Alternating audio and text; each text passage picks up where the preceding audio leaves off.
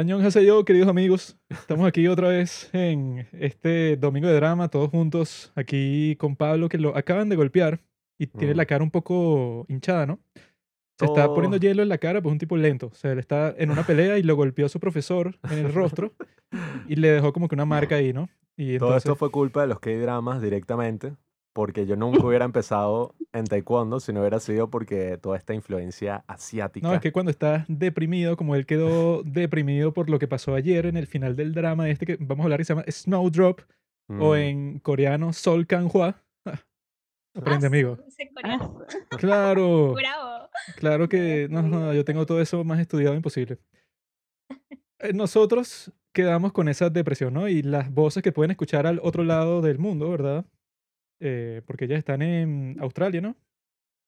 Perú. Ah, claro. Pero- Ah, Gracias. ah, bueno. Sí, es bueno, la misma eso- distancia, ¿no? Claro. Yo nunca he visto un mapa mundi ni nada, pero creo que es Estamos así. aquí con las anfitrionas de Más que Dramas, Más que K-Dramas, ¿no? Que son Sí. Jocelyn y Daphne. ¿Cómo están? Estamos muy emocionadas por estar en este episodio, de verdad. Muchas gracias por invitarnos. De nada, de nada. Año- Años haseo con todos. ¿Qué tal? Ah, bueno, Gracias por la... yo le quería preguntar a ustedes en qué año nacieron, ¿no? Porque yo, ¿verdad? Como está esta cuestión del año nuevo chino, yo me puse a buscar por curiosidad, ¿no? Y yo creo que el zodiaco chino es como que más, in- más interesante y está mejor hecho que el de aquí, ¿no? O sea, de nuestra zona occi- occidental, ¿no? Y yo, ¿verdad? Soy el buey, porque yo nací en 1997. Él, Juan Pablo, es el dragón, porque él nació en el año 2000. ¿Qué ¿Qué- el más cool de todos? ¿Qué características tiene el dragón? El dragón es un tipo agresivo, es el único animal místico del zodiaco chino y es un tipo que no puede controlarse, pues es un tipo que está Mm. constantemente buscando pelea, pero que también tiene mucho poder, tiene mucha capacidad de aprendizaje, es muy inteligente, puede llegar a obtener mucha riqueza, ¿no? El buey, que soy yo, es un tipo muy trabajador, un tipo, ¿verdad?, Eh, que puedes depender de él, pero al, mismo al mismo tiempo puede ser como que egocéntrico, egoísta, o sea, tiene unos problemas de, perso- de personalidad según la sabiduría china, ¿no? Ustedes me pueden decir en qué año nacieron y determinaremos quiénes son ustedes para que la gente sepa quiénes son y puedan eh, disfrutar más su participación, ¿no? Justo ambas hemos nacido en 1998. Así que somos Mm. del mismo año. somos, Vamos a ver somos tigres. qué animal. Ah, ya sabes cuál eres. Eres Sí, tigre. Somos tigres. Ah, o sea que este es su año. Este es nuestro año. Este es el año de más que K-dramas. Bueno, Mira, vamos yo- yo a no brindar, sabía. brindar para que este sea su mejor año de todos, porque sí, eso pues, sí. Salud, salud. si Con es- B, con B.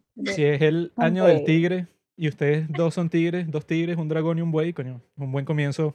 Yo me enteré que el año pasado, ¿verdad? El 2021 fue el año del buey y yo soy un buey, ¿no?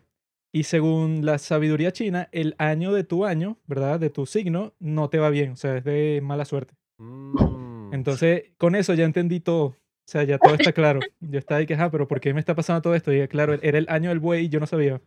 Ah, ok.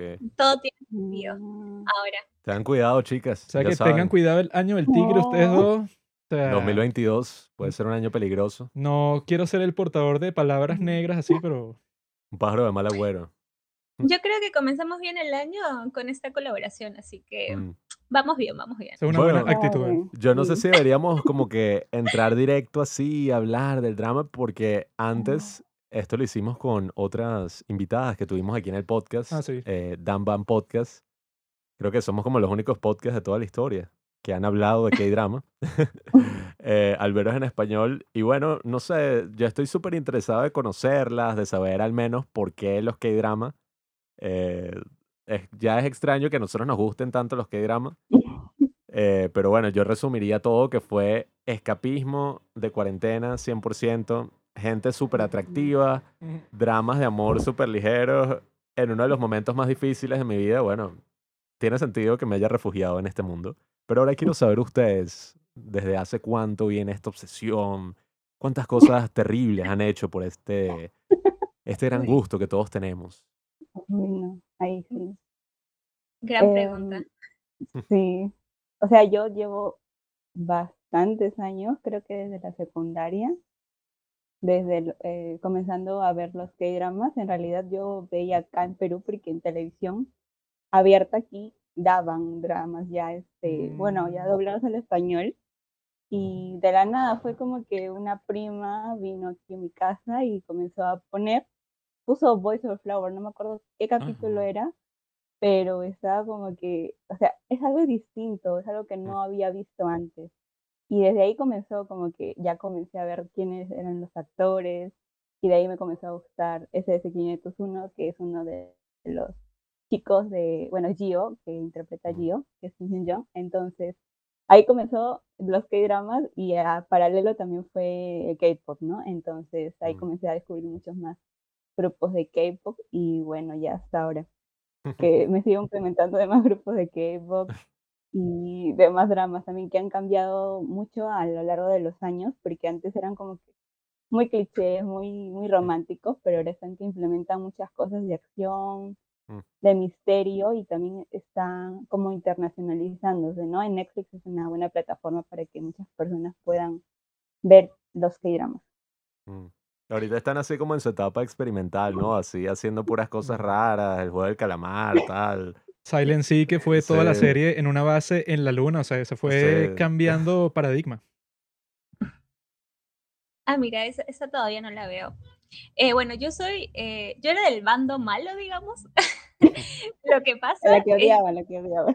Claro, o no odiaba, pero era como que no le veía mucha relevancia. Tenía amigas en la secundaria también inicié que amaban sobre todo los grupos de K-pop y los K-dramas y era como que, ay, la, la que decía, ay, tus chinitos. Ah, sí. Y dije, no, no, no voy a, no voy a caer, no voy a caer, no voy a caer. Hasta que un día, me acuerdo, una amiga me mandó una película taiwanesa que Mm. terminé llorando. Los asiáticos en general tienen esa mezcla de, de hacerte llorar, pero a mares. Y comencé a ver películas asiáticas, japonesas, chinas, coreanas. Y me habré visto tantas en YouTube en esa época, no había tantas plataformas como ahora hay. Mm. Eh, y me topé con un drama este, que se llama Cuerdas del Corazón, que actúa Park Shin-ye. No sé si la conocen, se acaba de casar hace poco, no sé si han visto Ah, sí, sí, sí, sí, claro. Sí, sí. Sí. Fue Eh, una ella- boda de ensueño. Hermosísima. Es, la, es mi actriz favorita porque es uf, de antaño. Mm. Eh, entonces comencé a ver por ahí y dije, la terminé de ver y dije, wow, amo a estos dos protagonistas. Y le comenté a mi amiga, no te emociones, pero he visto un K-drama. ¿Cuál me recomiendas ver? Y me dice, y me pasó toda su lista. Te tienes que ver Boys Are Flowers. En ese Mm. tiempo estaba Los Herederos, este, y un montón de listas. Playful Kiss con el actor que le gusta a Josie. Y me envicié de tal modo que li- literal, este, mat- maratoneaba de amanecida, así como ustedes me contaban que habían visto hasta las 4 de la mañana Snowdrop, yo también en el colegio estaba ahí eh, escondida bajo mi cama, este, para que no me pillen. Entonces, sí, mi, mi, afición, mi afición más por, por el mundo asiático ha sido por los K-dramas, no tanto por el K-pop. Hoy por hoy, gracias al Mm. podcast, conozco grupos de K-pop este, y eh, eh, me ha pegado a muchos de ellos, pero así fanática como, no sé, llamarme ARMY o, o Ah. ser de un, o MOAS o no sé, AROAS, no soy tanto, pero sí, K-dramas te he Mira tú visto un montón. Sí, tú, tú te pareces como a mí. Mi hermano también así que no se compromete con un grupo. No, no, porque a mí me gustan mucho los K-drama y toda esta cultura coreana y tal, Ujú. etcétera. Pero cuando este Juanqui se pone todo loco y que, no, eh, Aespa, Itzy, no sé qué Te explico, qué, bro. hace unos bailes y que no vale. Te ¿qué explico? Ah, Te explico. De TikTok, de TikTok. Yo soy un Mitzi, ¿no? Sin embargo, he estado considerando moverme al campamento de los Ones, ¿verdad? Que son los de Twice. Pero estoy ahí en ese, o sea, yo sí acepto mi gusto por los grupos de K-pop. Pablo también le gustan, pero no quiere aceptarlo, pues él piensa que es algo Claro. vergonzoso. Entonces no quiere abrirse a esa parte de su vida. Y A mí me gustan los soundtracks, pues. los soundtracks de los K-drama, creo que también es una muy buena amo los manera. Sí, Ajá, o sea, sí, yo tú- yo no sé, pero yo escucho, eh, hay una canción, sí, exacto, una canción del soundtrack de Goblin que yo la escucho Ay, y no. que, no, ¿Cuál? o sea, me puedo llorar. Una de las que sale como en los últimos capítulos, que tiene como unos violincitos y una cosa, yo escucho esa broma y empiezo a llorar Ah, bueno, así, esa ay, creo que es vida. la que le cantaron en la boda esa de la última, ¿no? O sea, ajá, Sí, esa que. Bueno, You're Beautiful, algo así se Creo llama. que es eso, ¿no? de sí. creo que fue Pero una sí de Golding los que les cantaron en su boda. es hermoso. Mm. Todos los de hoy es bellísimo. Yo también me Sí. pongo a llorar. Y no creo que sea falta de compromiso lo que tenga él, sino lo que pasa es que el mundo del K-pop es bastante, no sé, intenso, mm, digamos, ¿no? Y per- pertenecer a un grupo de fan es como que Eh, saber algo de para toda toda la vida de vida. todos. Claro, claro. Sí. Eso es como de Exacto. un equipo de fútbol, pues, o sea, que no te puedes cambiar más nunca en el resto de tu vida, o sea, es un compromiso para siempre, pues. Sí, y te sabes Sí. absolutamente todo. Y es como que, wow, no, mucha responsabilidad. Aún no, aún no quiero meterme en esa responsabilidad. no- es Es- que, no sé, para mí todavía es muy diferente. Yo soy medio snob, ¿verdad? Y entonces me lanzo y que a mí me gusta el K-indie, que es como estos artistas así independientes. Nadie y te cree, Pablo. Eso lo- Pero- lo, has dicho un montón de veces y nadie cree eso. No, no, pero el que sí soy fanático, pues en verdad, es de IU. Confusion of the highest order. Yo- yo- no, no, no. tengo mis efectos para expresar mi odio por ti. Ellas creían que era alguien que estaba por aquí gritando. No, eso es parte de... Aquí tenemos todo tipo de efectos para momentos así importantes que... Para No se énfasis, pues. asusten, no se asusten, que aquí estamos solos, no. Sí, no hay que nadie aquí. espiando... No hay ningún espía norcoreano aquí. No, no. Bueno, no sabemos, pero ajá. La cosa es esa. La persona que yo sí estoy loco es IU porque su música es burda de buena, o sea, y incluso ella como actriz también es buenísima, o Muy sea, buena, sí. Soy un fan Pues de IU. IU también tiene su fanaticada específica para que sepas, mi amigo. ¿Cómo es? Tuvo el Sí, arma, tiene ¿no? su fandom propio. No sé Ah. cómo, cómo es que se llama su, su fandom. No sé si tú sabes particularmente, porque es un nombre un poco extraño, Mm, pero que no me acuerdo cómo es que se llama. No, Pero yo soy. Mitzi princi- principalmente y Pablo también, solo que no le gusta admitirlo. Nah. Y, y tú, Jocelyn, ¿cuál dirías que es tu grupo así de K-pop preferido? Que eres parte de ese grupo para siempre. Ahora que dicen que es mucha, mucho compromiso, ya no sé si decir si soy ARMY porque, o sea, sí sigo a los chicos y sí he visto, o sea, sí los sigo y sí los apoyo, pero no estoy como que al 100% eh, viendo las actualizaciones tanto en Weber ni, ni colecciono. O sea, sí tengo una pequeña colección, pero no colecciono tanto merch, así que no sé. O sea, Bueno, sí es que ese merch es un poco caro. Sí, el merch es un poco caro. Pero sí considero que soy de corazón Army y también Triple S, que es de Double S. Eh, Firebomb, eh, SS501, así que sí, bueno, ellos este, aún están separados, así que Mm, por pronto tengo a, a BTS. Eres como la hija así de padres divorciados ahorita. Tienes el Sí. corazón roto en dos pedazos así. Una parte de un grupo, otra parte de BTS. Pero bueno, amigos, creo que podemos pasar ahora. Yo quiero primero escuchar cuál fue la opinión de ustedes, porque yo escuché su capítulo sobre Snowdrop, ¿verdad? Y se veía que les gustó, ¿no? O sea, que sí pensaron que la historia de amor era como que bastante profunda, que les encantó, ¿no? Esa dinámica entre Chisu y el otro espía. Entonces, antes de que yo y Pablo, ¿verdad? Que te- tenemos que decir las opiniones más hater del mundo entero, ¿verdad? Quisiera empezar con una nota positiva con ustedes, pues. Creo que todo lo que dijimos en el podcast quedó en el olvido. Porque sí, porque eh, sí nos dejó un poco decepcionadas. Bueno, a mí particularmente a Daphne también nos dejó muy decepcionadas todo como se fue desde el capítulo 8 hasta el final, cómo se fue, cómo fue yendo el drama, ¿no? En realidad sí se estaba poniendo como que interesante y obviamente la química entre los protagonistas era muy fuerte porque se llevan bien y todo como que era romántico, ¿no? Pero luego hubo el quiebre de que se convirtió como con más de acción y entonces dijimos como que, ah, entonces tiene potencial. Y por eso fueron nuestras opiniones y también todas nuestras teorías de qué pasaría en el final, pero Mm, sí nos decepcionó porque eh, creo que no supieron llevar muy bien el trama principal, que era el, el secuestro, el- la toma de rehenes ahí, y la explotaron demasiado. Y al final, como que en capítulo 14, 15, 16, ya, en el 15 trataron de resolver todo sí, sí. y ya tú quédate con él, tú quédate con él y dejaron varios, o sea, varios interrogantes y fin. Mm. Y como que, no. Sí, fue todo como que también bastante no- abrupto ahí, ¿no? Mm. Sí, y, o sea, yo tenía, o sea, tenía esperanzas, porque fue muy censurado y cambiaron muchas veces el guion, pero tenía esperanzas de que quizá mejorara un poco, ¿no? En el capítulo 14, pero ya el 14, 15 y 16 creo que saturaron mucho con eso y, y no me gustó. Eh, en lo Con personal. en lo personal sí me sentí, me dio cólera y me sentí decepcionada con los dos últimos capítulos finales. O sea, no había necesidad para tal final, siento yo. O sea, se venía a venir, era algo que estaba súper anticipado, la, la muerte del, de Suho, pero no de esa manera. Yo sigo diciendo yo sí, o sea, lo balearon como, estaba más baleado que el portón de atrás del internado.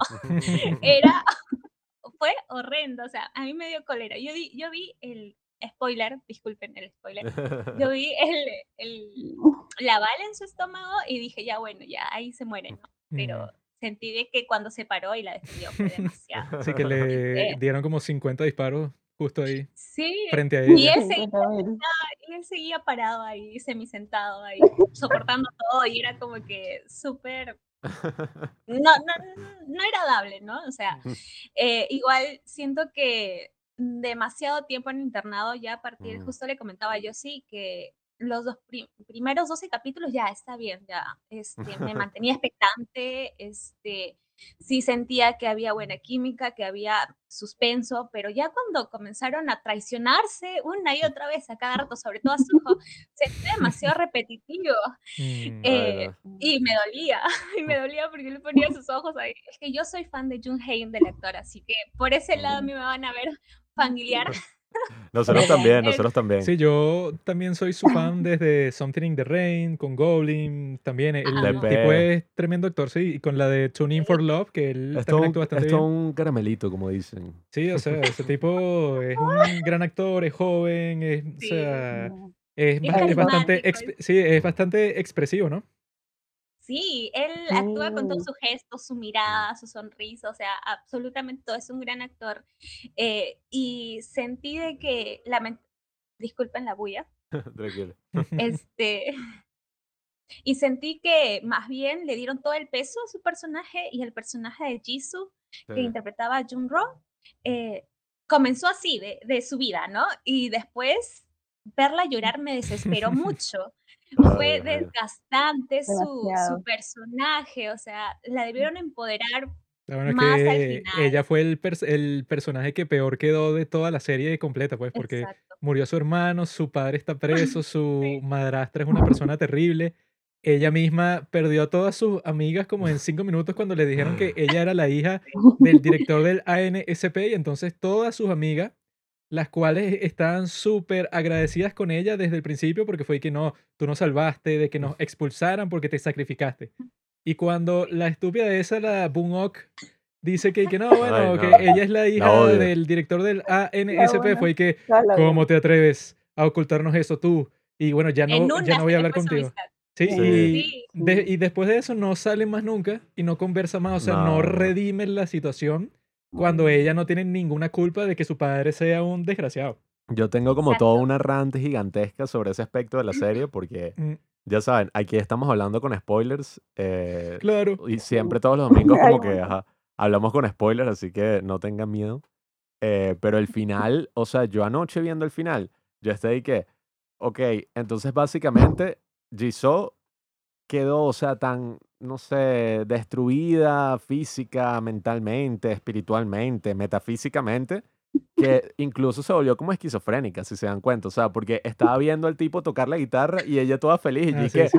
ay, sí, qué emoción, o toda sea, feliz, pero él tuvo la muerte más horrible que yo he visto en toda mi que- murió justo frente a ti. sí, o sea, y ¿qué ni siquiera te dejaron estar ahí, eso no sé, que si para llorar por él, Sí. como tampoco se lo dejaron con su hermano, que fue que, bueno, se murió, pero no puede salir, te jodiste. O sea, la Jeva estaba ahí, el tipo muriendo, toda la cosa dramática, y llegaron estos tipos y quítate, quítate, el tipo, o sea, y él seguía vivo. Sí, sí, sí. Y nada, o sea, murió su hermano, murió él, su papá está preso, ella supongo que, no sé, vivirá en la calle, pues, o sea, en verdad no sé ni, ni qué pasó con No, ella. y que y ella existía feliz. la amenaza, deja eso, gata. Existía la amenaza de, y que no, bueno, tú estuviste con el espía y tú lo salvaste, o sea que tú también pu- puedes ir preso. Y que, ah, bueno, ¿qué más le, le van a hacer a la pobre Chisu? Ya ha aguantado todos los sufrimientos de la historia, ¿no? o sea, es una cuestión demasiado exagerada Una al final con así, ella. Pues. tipo de un mártir, una broma Sí, Juana de Arco. un santo así, pues, y que bueno, y al final se lo comieron los leones y fin, ya, o sea, esa, fue toda su historia de vida. Pero, Uno de mis, ujú, Mm, sí, sí, uno de mis, este, digamos, eh, finales que había pensado antes de ver todos los episodios a partir del 8, era precisamente de que ella caiga en depresión y qué sé yo, o sea, ya su vida no tiene sentido después de que se quede sin las personas que le aman y que ella se inmolara en vez que él. Mm. Entonces, eh, sentí yo que la escena que la que hablan cuando Sohu canta ahí en el, en el bar, en el café, eh, la dieron como para decirnos a las fans, este, ¿saben qué? Ya, mira, su escena romántica, ahí está, ¿no? A mí me dio cólera. En lo personal, a mí, yo lo tuve que adelantar este, y he estado con cólera todos estos días. Entonces le digo yo, sí, ojalá que se me pase la cólera, porque eh, odié el final, no, no me gustó para nada. Esperé mucho más del drama este, y sentí que, como dice Yossi, tuvieron que modificar esos aspectos por el contexto y sobre todo por la presión que tenían por la sociedad coreana, mm, ¿no? Y, y tuvieron buen, buen enganche en, en, en esta tregua que hicieron con, bueno, en este trato que hicieron con Disney Plus, Mm. mm, porque definitivamente se aseguraron por ahí los productores y Claro. sabían muy bien que no, no les iban a bajar el drama, ¿no? mm. Bueno, mm, es Sí, yo creo que... ¿Qué pensaron ustedes sobre Mm. toda esa controversia? Pues porque ese fue el aspecto principal por el cual casi todo el mundo quiso ver el drama, fue porque está en todas partes y que tienen que cancelarlo, porque está en las cortes y está la petición para el presidente, o sea, fue algo súper dramático antes de que incluso comenzara el drama, ¿no? Entonces, ¿qué pensaron ustedes sobre eso? mm, por eso. Ay. Una moto. Ah, sí. Estamos en Latinoamérica. Sí, sí, eso es constante aquí también. Esos son los sonidos de ambiente.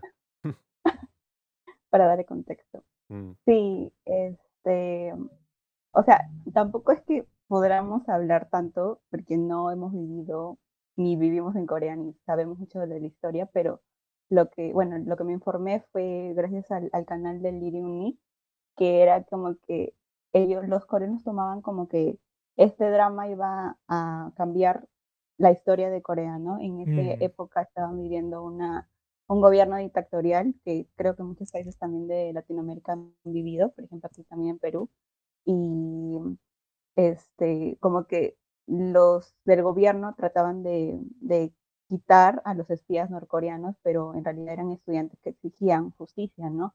Exigían un, que exigían un, este, unas elecciones limpias, entonces eh, la gente lo tomó como que hay que eh, romantizarlo, el espía norcoreano, entonces eh, no, creo que no, no lo tomaron bien. Y además también, o sea, o sea, dijeron ya, eh, Yoon va a ser el, el espía norcoreano y va a estar con Jisoo y toda la situación política la van a romantizar, entonces hay que bajar el drama. Mm. Y creo que también por eso hubo muchas este, controversias, la gente quería censurarlo, Mm. pero sí estuvo un poquito difícil, pero no sé, Mm. tengo que más comentar sobre ello, porque no, no lo vivo, ¿no? Bueno, yo particularmente eh, sí estuve, pues yo estuve presente durante el momento de la democratización en Corea. Claro, claro. Yo tenía como 20 años en aquel entonces y Sí. recuerdo todos esos momentos así de furor que había por las Mm. elecciones. Entonces sí puedo hablar completamente, o sea, puedo dar mi opinión, o sea, 100% certificada. Tú también estuviste preso, ¿no? En esas celdas de la Ujú. A- NSP, de la Asociación esa Yo de pasé por Seguridad todo, de- o sea, claro. yo torturé, fui torturado. Estaba con el sea, agente. Exacto. Gente Incluso si ustedes ven un personaje que aparece en Snowdrop al fondo, ese estaba basado en mí. O sea, para que sepan. Pero yo no sé, o sea, particularmente mi posición sobre casi todas las controversias de los eh, llamados netizens coreanos, Los ¿verdad? netizens son un grupo de idiotas, ¿no? Es que yo no, o sea, yo no entiendo. O sea, ok, tú, tú te puedes como que ofender, ¿no? Por algo, fino. Pero como que la cancel culture ya es otro nivel. O sea, yo y que, Sí, que incluso es Marico. peor que la de Estados Unidos, que ya exageran y que no, tú tuviste unos tweets hace cinco años, vas preso. Aquí es, y que no, bueno, amigo, tú, ¿verdad? No es que vas preso, es que tú estás casi que expulsado de la sociedad en sí, o sea. Sí, es que hay, no sé, hay muchos aspectos que hasta uno los puede ver en los K-drama, que no sé, o sea, en la cultura coreana, eh, incluso viendo esta Snowdrop, eh, Joaquín y yo nos reíamos porque hay algunas tendencias en esos dramas que es y que, no, él se suicidó por mi culpa, ella Bueno, hizo eso esto porque pasa yo... constantemente. ¿no? Y ¿qué? ¿Y qué? de cómo va a ser tu culpa? ¿no? Que, marico, se hacen como unas vainas locas ahí en la mente y entonces en el caso de esta controversia, yo al principio dije, oye, cuando a mí me dicen que algo es prohibido o algo está mal, Mm, eso aumenta mil veces mis ganas de ver algo. obviamente, O sea, claro. allí que, porque claro, esa es como la táctica que usan con todos los adolescentes, los juguetes que nos vendían y que No puedes leer esto. extremo, peligroso, tal. Este libro está prohibido. Y que wow, o sea, lo quiero ver desesperadamente. Este era uno de los K-drama que yo tenía más hypeado de todo el año. Sí, o sea, nosotros que sí desde agosto, octubre fue que cuando salga Snowdrop, como va a Mm. salir en Disney Plus, va a ser Sí. genial porque tenemos Disney Plus y lo vamos a ver. Sí. nos traicionaron y no está en Disney Plus un carajo, sino no con joda. la porquería esa Star Plus que no le importa a nadie. Pues, o sea, ¿quién carajo va a a- comprar eso solo para ver este drama, verdad? No. Que nosotros en realidad, ¿verdad? Pensamos así directamente que es el peor drama que hem- hemos visto en toda nuestra corta carrera viendo Wow, drama. fuerte. Porque Ajá. nosotros comenzamos con los fuerte, qué fuertes dramas declaraciones. coreanos. Comenzamos en cuando comenzó la Sí, pandemia, pues, o sea, que 2020. sí, eso, abril, mayo del 2020, ¿no? Y cuando comenzamos ya hemos visto, creo que como ya 20 dramas, ¿no? Algo así, más o menos. Vamos como por el 24. más o menos. Vamos, algo así, ¿no? Y de todos los que hemos visto, o sea, ya estamos en consenso ambos porque lo conversamos antes de grabar, que este es el peor de todos que hemos visto, pero por muchísimo. Sin embargo, ¿verdad? O sea, no es como que tan real, porque nosotros si no fuera para conversarlo en este podcast, no hubiéramos terminado de ver el drama, pues, o sea, hubiéramos visto que si hasta el capítulo 10 o el capítulo 8 y nos Máximo, hubiéramos máximo. fastidiado ya si fuera por verlo solo por entretenimiento. Pero en este caso, como sí había que verlo completo, ya en los últimos tres capítulos nosotros dos estábamos, bueno, me quiero morir. weón. Insufrible. O sea, yo te lo juro que yo lo que decía en los últimos capítulos era y que, o sea, si en verdad vuelan como que todo el, iba a decir el Todo orfanato, el dormitorio. todo el dormitorio, o pasa algo así súper loco, como que Sí, un van ataque terrorista, algo sí, loco así. van manejando y explota el carro donde iban como que todos porque sí, porque así es la vida. Yo decía, oye, si pasa eso, me gustaría incluso más, me emocionaría. Sería como que, Como wow, que levantara el... exacto. Sí, es que, lo, es, que, es que lo que Sí. nosotros dijimos constantemente desde que comenzó el secuestro, ¿no? Es que cuando a ti te apuntan una pistola, ¿verdad? Eso quiere decir, sí, exacto, en casi todos los casos es que le van a disparar a alguien. Pero en esta serie constantemente, en todos los capítulos, uno le, Ay, le apuntan una pistola a alguien. Esa otra persona saca una pistola y se la apunta el que le estaba apuntando al principio y se quedan en esa situación conversando como por media hora y al final nadie le dispara a nadie. Como bueno, la peor de todas fue cuando esta Bunok, la estúpida esa, que, que no, que mi hermana era, era espía norcoreana y que bueno, como si no fuera a dar lástima porque eres que si la peor persona de la historia, ¿no? Pero la tipa de eso con la pistola que le, que le, que le dieron fue que nadie se mueva porque voy a matar a Chisu. Y yo, ¿qué, qué le pasa? Y entonces después llega la profesora y que y la tipa le trata de disparar como tres veces y que bueno, después de que hace eso, ¿no? Ya, Supongo mátenla. que la van a encerrar hasta el final de la serie porque es No la le- persona más violenta de todo el. Mira. Sí, o sea, yo ¿no? pensé que, bueno, ella es el, el peor villano que yo he visto en toda mi vida. Ella tiene que estar encerrada sí o sí. Pero la tipa la, la dejan pasear por todo el dormitorio y luego el resto de las cosas que pasan es que ella le contó al otro idiota ese de la, de la Es agencia, sí, o sea, que, que, que la tipa era espía de Corea del Norte. Y solo por eso, ¿verdad? Fueron como dos capítulos, solo por esa estupidez de que la dejaron sola ella y con el acceso al, al cuarto de, de espías esa, ¿no? De la directora del dormitorio. Esa tipa era la gente de los guionistas, Y que sí, básicamente. o sea, que los guionistas como que no sabían qué hacer y fue que, bueno, mete a este personaje dentro del dormitorio para que la tipa cada vez que la trama se quede sin recursos, ella haga algo estúpido y, fu- y funcione, ¿no?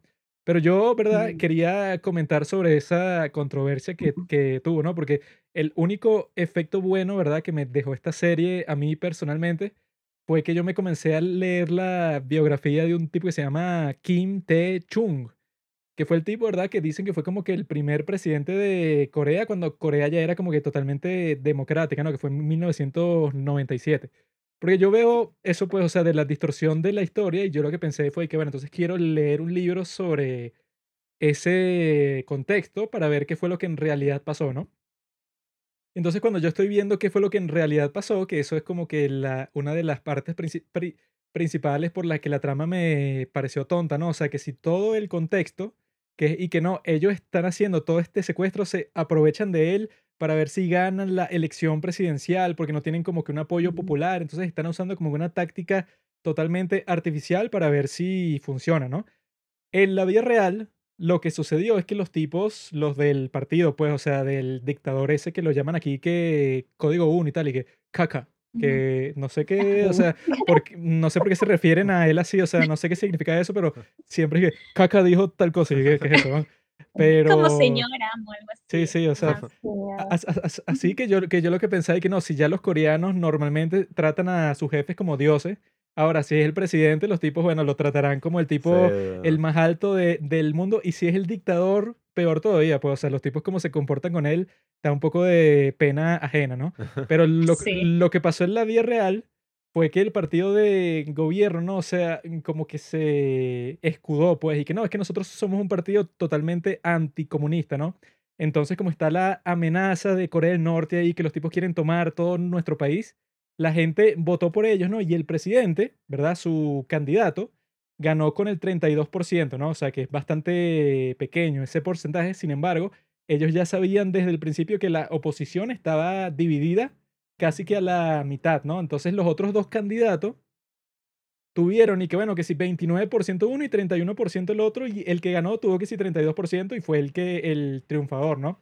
Pero no, pero no hubo que si ningún drama porque ya los tipos desde el principio sabían que su estrategia era dejar a los de la oposición dividirse y no hicieron nada y triunfaron, ¿no? Entonces cuando yo veo todo este drama de la serie, fue que, ok, si en la vida real la situación no, no era tan crítica para los tipos que ya tenían el poder, que lo muestren de esa forma, o sea, el problema de esa controversia no fue tanto de que lo mostraron de una forma como que ofensiva, sino que la serie está tan mal escrita que en realidad no importa, pues, o sea, pues no ofiende a nadie. Porque la, la, forma en que te lo muestran, ¿verdad? Es ese juego de poder constante, ¿no? Pero que nadie hace como que una acción contundente, ¿no? Nadie dice que, ah, bueno, ya este personaje está fuera de juego, porque los tres principales eso del gobierno pasan... No se sabe qué pasó. Sí, o sea, ellos pasan toda la serie molestando y molestando eso, pues, o sea, tratando de destruirse entre ellos, pero ninguno se destruye, porque ese de Namteil el que era como que el más mm, violento pues de todo el grupo, lo meten preso y después lo liberan y lo meten preso otra vez y lo, lo, liberan otra vez y el tipo vuelve en un tanque y no sé para qué vino en un tanque porque no hizo nada con el tanque. Cuando a los carajos y que, no, el, este cometió tal crimen y este otro, pero este se ayudó y este salió y que, marico, a mí no me importa. Yo veo esta serie porque creí que iba a ser un romance entre Jisoo y el otro tipo.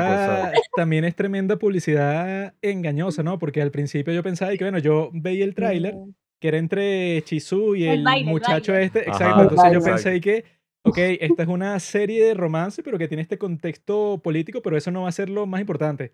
Entonces cuando comienza la serie, a mí me encantaron eso, pues que si lo primero cuatro capítulos yo pensé que eran bastante buenos porque la actuación de Chisu yo pienso que fue genial, ¿no? Porque yo la comparo. One way ticket. Yo la.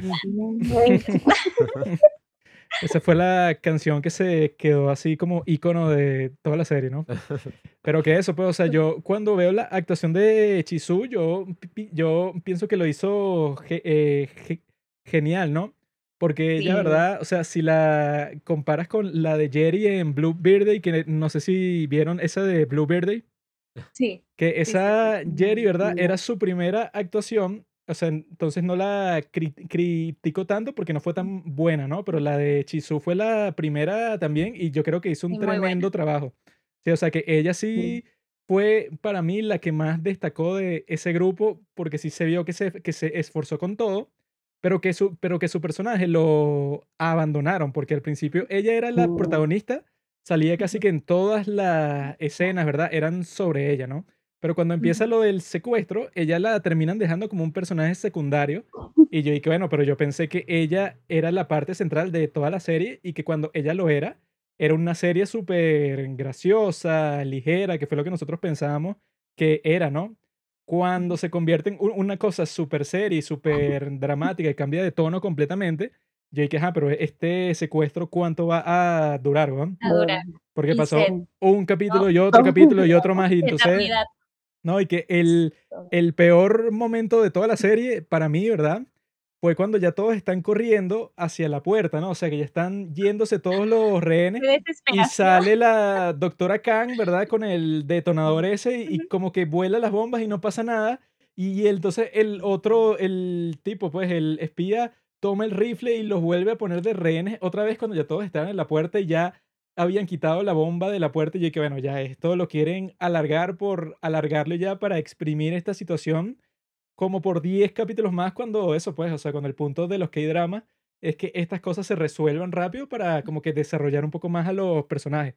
Pero en este caso, bueno, la alargan hasta el 16, entonces ya cuando yo me di cuenta que la situación no se iba a terminar hasta el final, yo dije que no, bueno, esto ya es una pérdida de tiempo demasiado grande.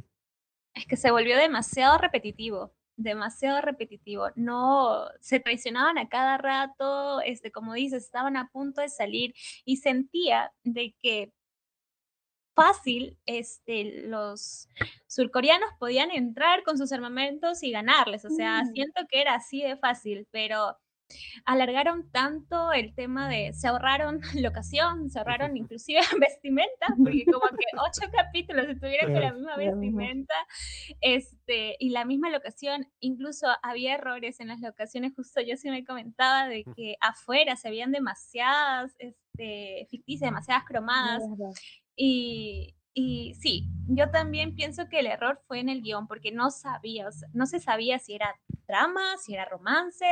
Eh, cuando mostraban sobre todo a las señoras de estos tres este, jefes, Así era la esposa. comedia, burla, este, y también cuando se ponían a, a competir entre ellos, a discutir eh, los tres señores, también era como que a patearlo al otro, que yo no sé qué Ajá. Sí, sí. tenía, me desesperaba. Sí, eso no, eso Era- no lo comprendí. No.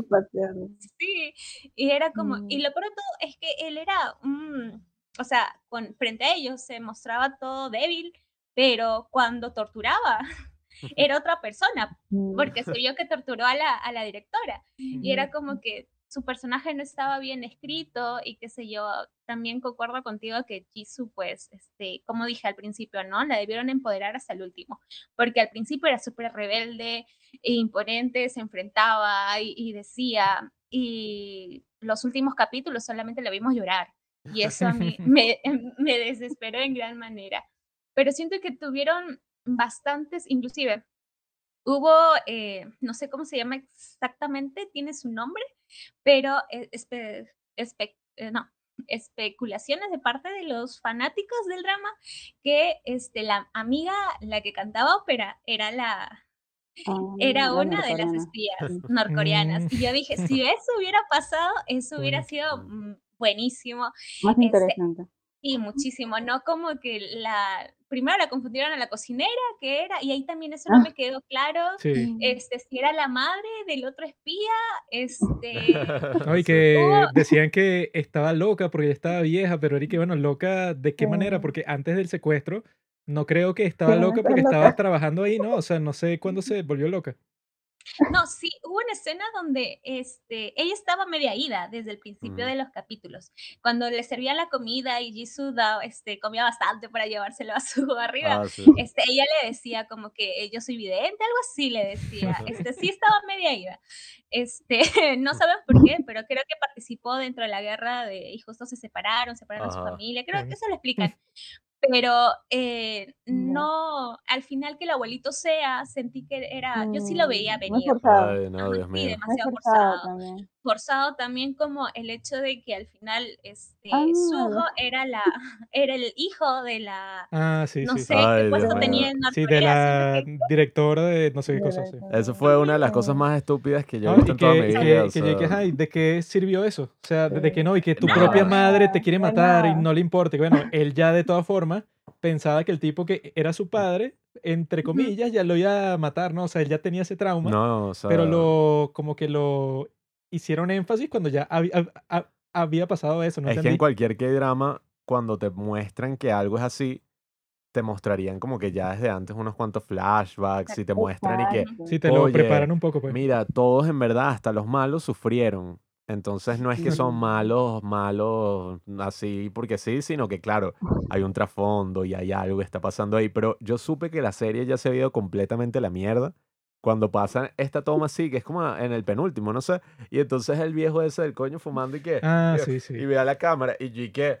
Así que lo, ¡Oh! que, que Y lo que no, ponen así, o como que con sea, rostro así malévolo. yo que mira, el estaba- tipo o está sea, pensando en... Yo creo que ver esta serie en general, yo me sentí exacto, y creo que eso es algo bueno, pues, o sea, creo que lo lograron. Me sentí como si me hubieran secuestrado. Mm. Y si me hubieran secuestrado estos idiotas que lo que hacían era cometer errores, entonces yo estaba como que, marico, mátenme o sáquenme de aquí Sí, o huelen mi casa, o sea, llega un punto que casi todas las cosas que pasan dentro de la trama es porque alguien hizo algo estúpido. sí, o sea, Primero, esta agente de la. ANSP, que es Ajá. la peor agente de toda la historia, esta Hannah. Hannah.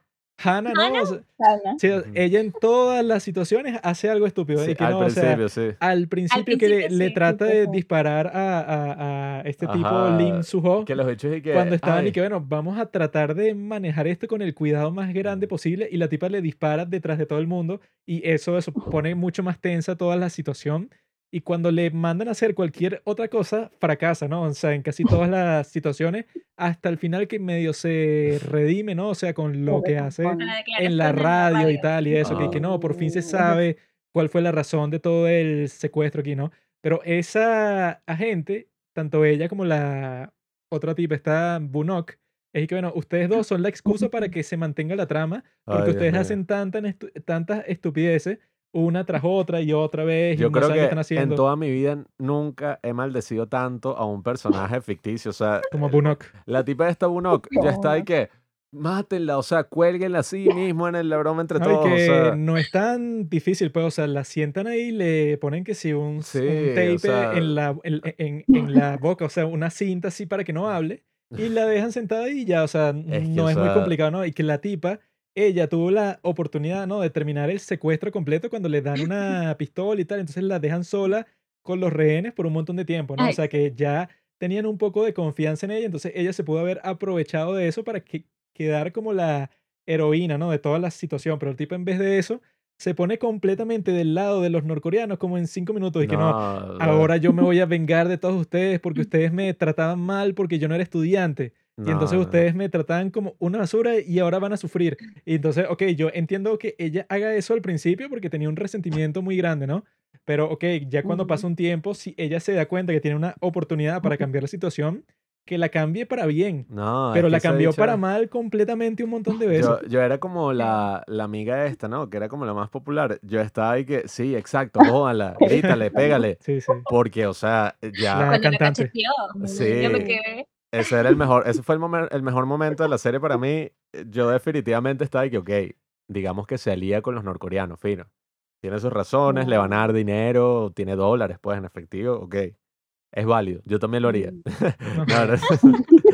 Pero, oye, se alía con ellos, queda como una estúpida. O sea, estuvo a punto, estuvo así de matar casi que a la directora, a Jisoo, o sea, de arruinar todo. Sí, bueno, esa fue la peor escena de todas, pienso yo. Y después va y entonces consigue un walkie-talkie por ahí regado y su primera idea de genia es arruinar toda la operación. O sea, y que, mira, eh, esta tipa es espía.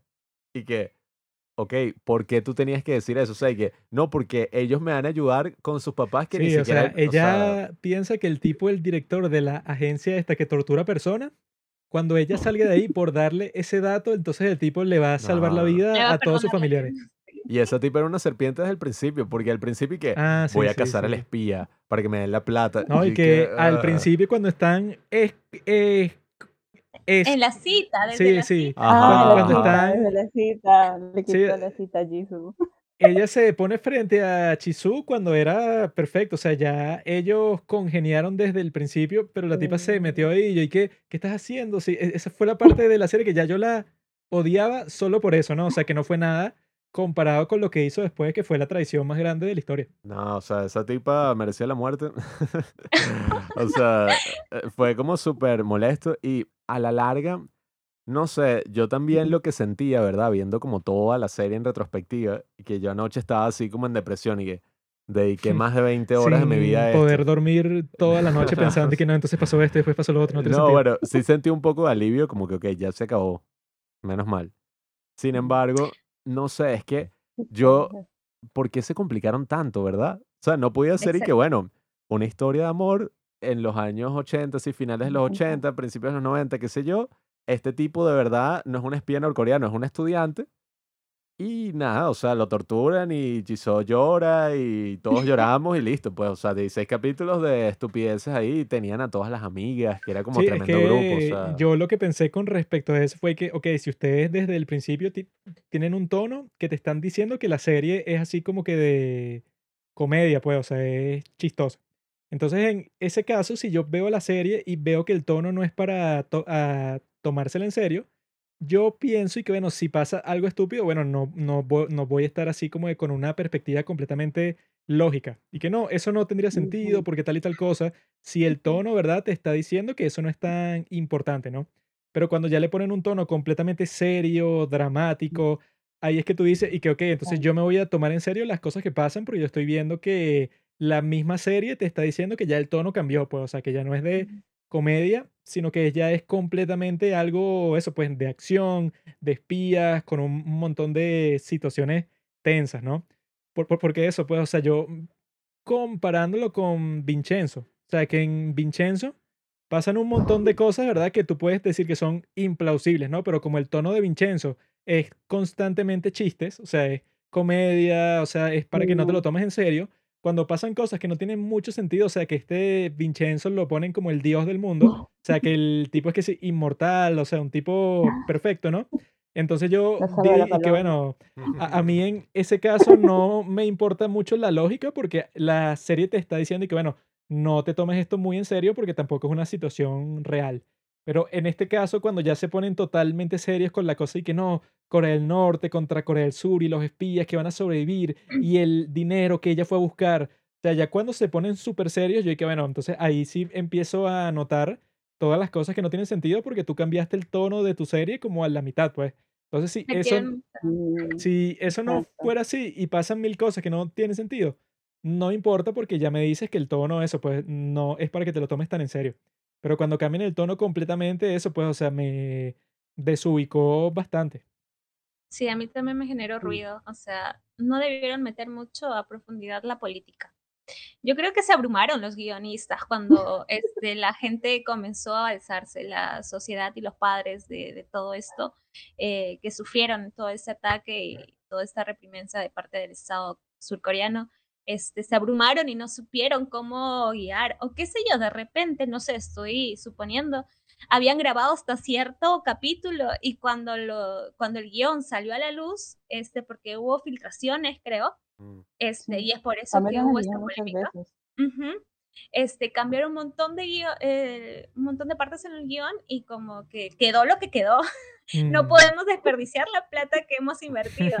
Entonces, siento yo y mi esperanza es que porque el, el director sí, sí es bueno, lo he visto en otros dramas, Mm. eh, pero no entiendo por qué eh, pusieron y cambiaron, hubieron bastantes personajes es- explotables durante el, drama, o sea, las tres amigas, este, Mm. los dos chicos, este, Ajá, o pretendientes de, de esta chica, o sea, hubo un montón de, de- la abuela que no la vimos, de, de, de Junro, este, al final no se sabe si su madrastra se huyó o no huyó y quedamos con este, con este, un montón de hilos abiertos que no se sabe, obviamente no va a haber segunda temporada por toda esta polémica, No. tampoco creo que va a haber, No, no. No. Sí, este, Junro con otro surcoreano, eh, norcoreano. Sería bueno una segunda temporada, sería bastante interesante. Ver qué pasa con A la, ver si se redimen. Con la pobre No. Ro, o sea, que yo supongo que después de eso se volvió terrorista del norte. O sea, puso un montón de bombas en todo Seúl después de lo que le hicieron. Yo se quisiera radicalizó. volverme también porque, bueno, no sé si ustedes vieron que mm, en la corte de no sé qué de Corea, ¿cómo es que fue? Que un juez como le dijeron y que mira, considera de verdad esto de Ah, que sí. cancelen la serie Ajá. y él dijo como que no, eso no se va a hacer, la serie puede seguir al aire, no vamos a hacer nada al respecto, pero yo dije, si yo hubiera sido ese juez, yo hubiera dicho que bueno, la voy a cancelar, pero no por esa controversia, o sea, porque es mala, No pues. por lo malo. Sí, o sea, que si ustedes quieren seguir, bueno, denme el guion a mí, yo voy a contratar una gente aquí y tal, y yo se los devolveré para que la serie continúe en el 2023. O sea, y que se ahora tomó un Mm. descanso, una broma así, porque es que es lo que tú dices, Daphne. Todos los personajes de los amigos, o sea, yo me quedé loco porque la razón por la que me gustaron los K-drama al principio, que eso es como lo que los distingue de básicamente cualquier otra serie, es que, no sé, en una serie, ponte mm, X de HBO, tú ves que, ajá, hay muchos personajes, pero de aquí a que los desarrollen a todos, bueno, 10 temporadas, o sea, Mm. para que podamos entender qué es lo que pasó y al final los actores ni quieren ya estar y los sacan y un drama. Pero aquí en las series coreanas, en 16 capítulos, es como que, wow, o sea, si te das cuenta, por ejemplo, una serie tipo Startup, ahí desarrollan la vida de muchísimas personas, o Crash Landing on You, que era la serie de la cual yo no podía dejar de pensar viendo esto, como Sí, no, yo, hubiera vuelto a ver Crash Landing on You en vez de ver yo esto. aquí tengo las métricas de cuál fue el porcentaje de la audiencia, ¿verdad? Que han tenido las últimas series así como que más exitosas, ¿no? Y Crash Landing on You tuvo Ujú. 23% para su capítulo final. Vi- Final. Vincenzo tuvo 16,5%. Hospital Playlist, ¿verdad? Tuvo para su primera temporada 16,7 y luego para la segunda 15,7, ¿no? Pero Snowdrop para su último capítulo tuvo 3,3. O sea, pues, o sea que ya al final todas las personas la habían abandonado, pues, o sea, porque 3,3 en este contexto es un fracaso rotundo. Claro, y siendo una de las más anticipadas, o sea, de, Sí. no sé, de toda la historia. Sí, y la primera O de Disney Plus, pues, o sea, que fue todo un escándalo, que fue que no, ahora Disney va a invertir un montón de dinero constantemente en estas nuevas Nah, series. O sea, Disney, yo creo que esta serie ya desde el principio estaba condenada. Disney traicionó a todo el continente. Sí. La única razón por la que yo tenía Disney Plus era porque quería ver esta serie y cuando lo quitaron, yo dije, no, marico, jódanse, o sea, La terminamos viendo en esta página que se llama Kiss Asian, ¿verdad? O sea, que no está mal, pero que para poner cada capítulo te salen como 50 anuncios al mismo tiempo. te un salen fastidio. unos minions ahí, unos Sí, sí, anuncios todos unos- raros rusos, Anuncios absurdos unas ahí que cosas no sé ni- pornográficas. Sí, o sea, Wow. No, si quieren ver este dramas sin anuncios, les recomendamos Enjox. ¿cuál, cuál? ¿Cómo se llama? Más de publicitario. En- eh, Enjox es una plataforma netamente coreana este, Mm. y en alta calidad, en alta calidad. Sobre todo, porque es directo en... Incluso puedes ver los dramas en, al mismo tiempo que en Corea. ¿Qué? Obviamente no los vas a entender, pero para que practiques tu coreano. Ah, luego lo ok. suben. Y luego lo suben, este, obviamente subtitulada, ¿no? mm, Entonces, sí, yo, nosotros lo hemos visto por ahí porque es, eh, gastar en Netflix, gastar en Disney Mm. Plus, este, en HBO, que también van a subir, Mm. creo, o en Amazon van a subir K-dramas, es demasiado para nuestro bolsillo.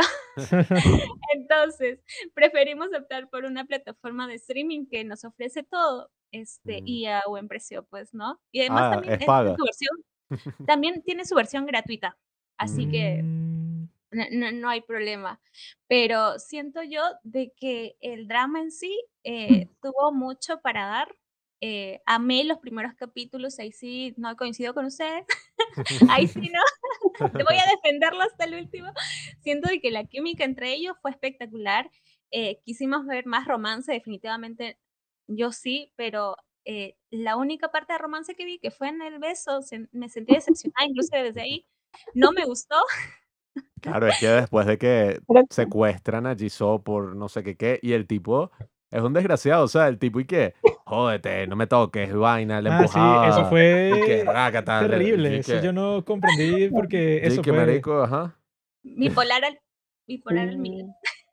No, y o que sea, y- era más romántico, ¿no? Pero Mm. luego, o sea, a mí sí me gustó también como Daphne, el principio como que romántico, y si lo hubieran seguido así porque es lo que nos dieron en Mm. los avances, Claro. quizá hubiera, como dicen ustedes, quizás hubiera funcionado mejor, pero no me molestó que cambiaran el tono. mm, Lo que me molestó fue que no lo supieron desarrollar. Mm. Ya bueno, vimos que, que no funcionó, ¿no? Y muchas cosas, como de- decían ustedes, si van a tomar algo en serio, de verdad que sea en serio y que de verdad hubiera pasado en la realidad, pues, ¿no? mm, Porque están secuestrados por tantos capítulos. Creo que los capítulos duraron más que los días de secuestro ahí, porque Ah. pasaban muchas cosas. Creo que ni en un día hubiera pasado tantas cosas. sí. Y no hubo, no hubo ni heridos, ni personas. Ay. este, no sé, quería más acción, más, Sí, Eso fue lo peor, eso fue lo más... Más balas. Lo que nosotros pensamos viéndolo fue que, ok, para que la amenaza de los secuestradores en realidad tú te la tomes en serio, los tipos tienen que matar a alguien al principio, sí, pero como, como con sangre fría exacto. totalmente. O sea, Y que hubiera matado a Bono Kay, Sí, o pues. sea, y que no, mira, este tipo no les hizo nada y este espía lo mató solo por matarlo, pues es un tipo loco. Y ya si hace eso, entonces todo el mundo va a estar y bueno, yo mejor no me muevo porque este tipo est- está loco y en cualquier momento te dispara.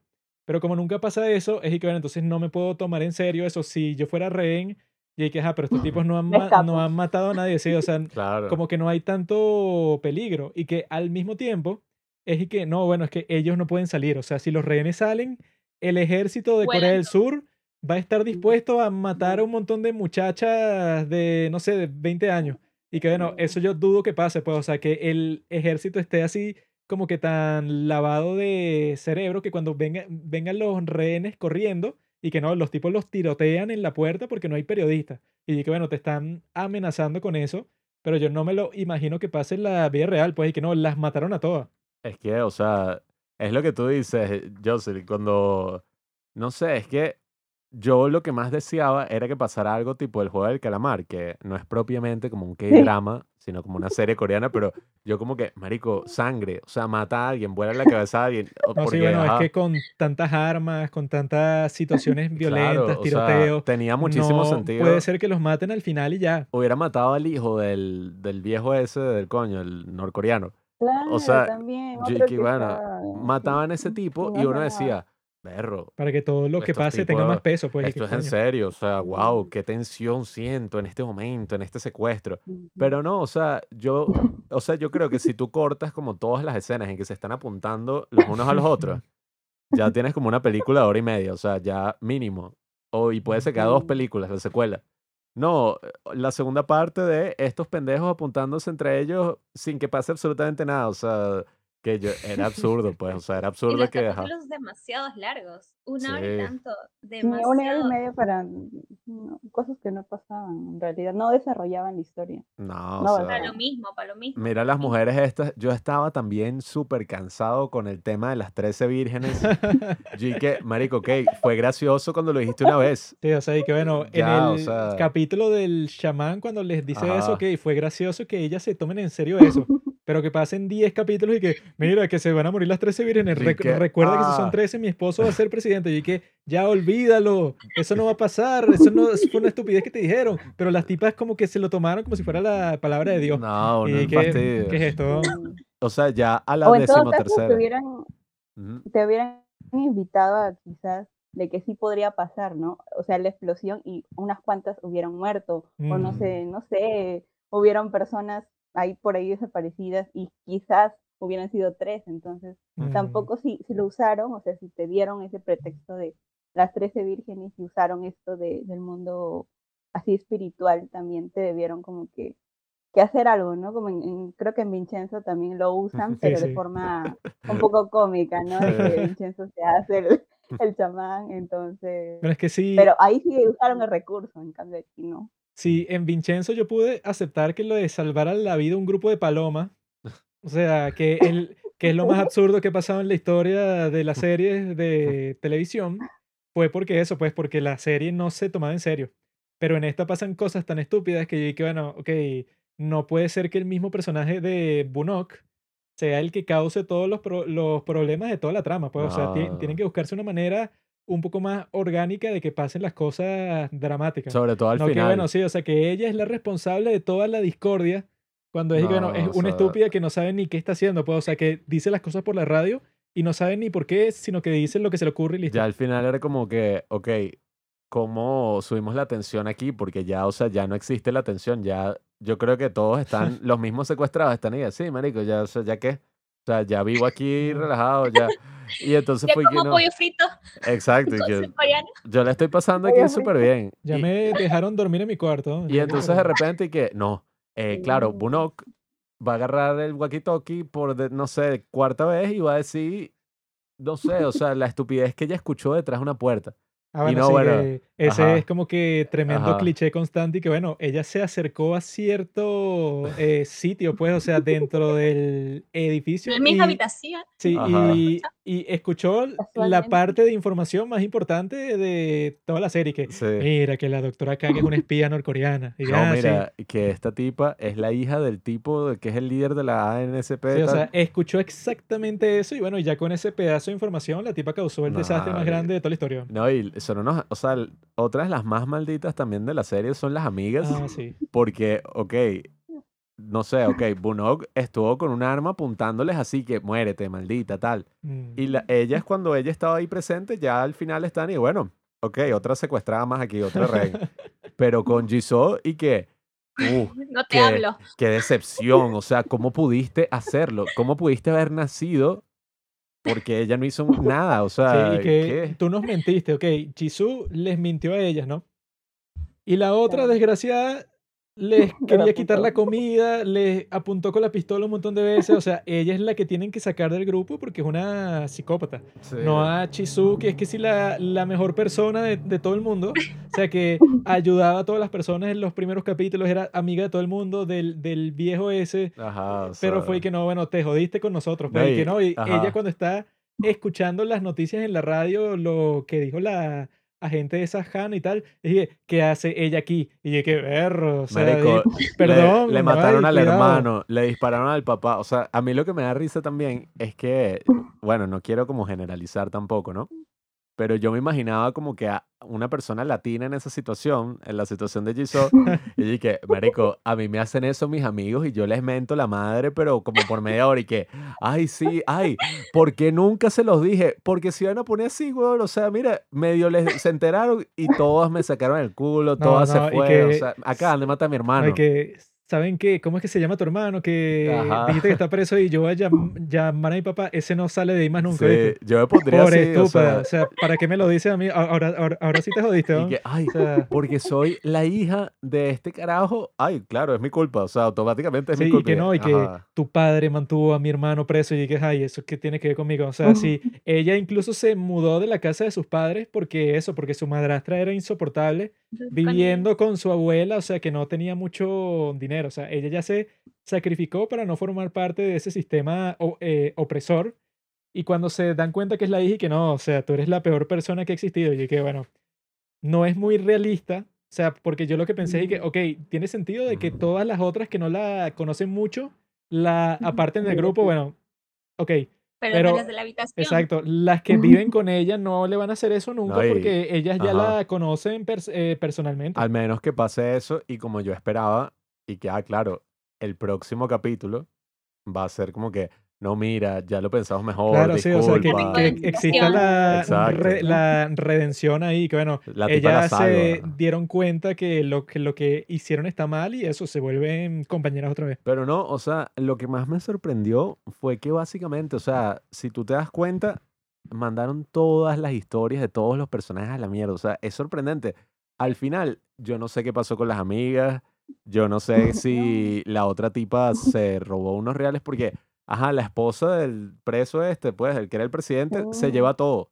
Sí. Y Los entonces, lingotes, los lingotes. ajá, y Los entonces lingotes, que, ajá, le dejó uno allí solo al menos, o sea, o, eh, ¿quién es el hijo? Porque que, no, ellos tuvieron un hijo, entonces mandaron al Es- cipote. Parece que ¿Qui- sí.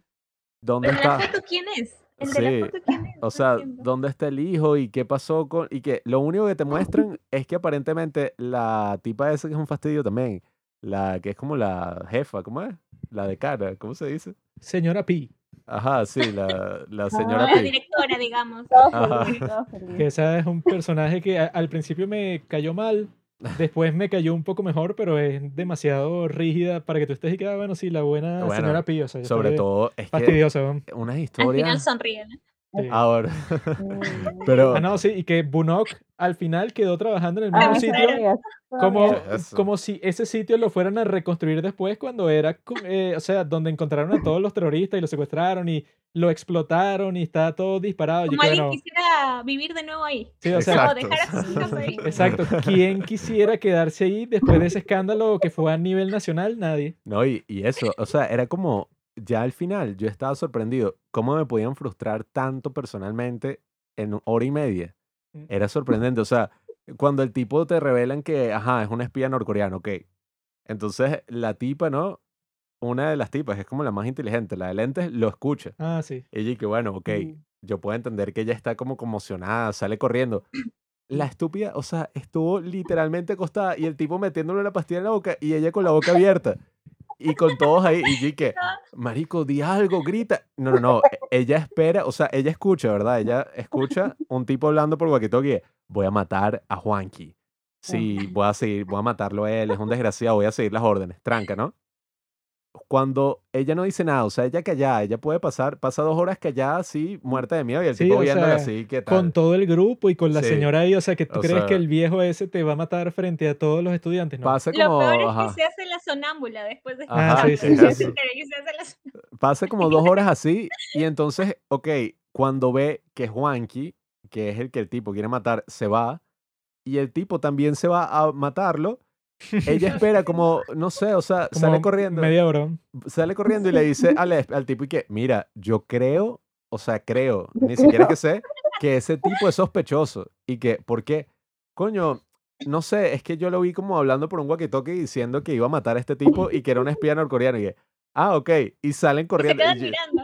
yo que, Y recién yo que, Sí, o sea, y que bueno, creo que eso era lo que tenías que decir al principio, ¿no? Y que mire, el viejo ese es un espía. Ah, ok. es hay que, que- o sea, Creo que ese señor no es quien dice que es.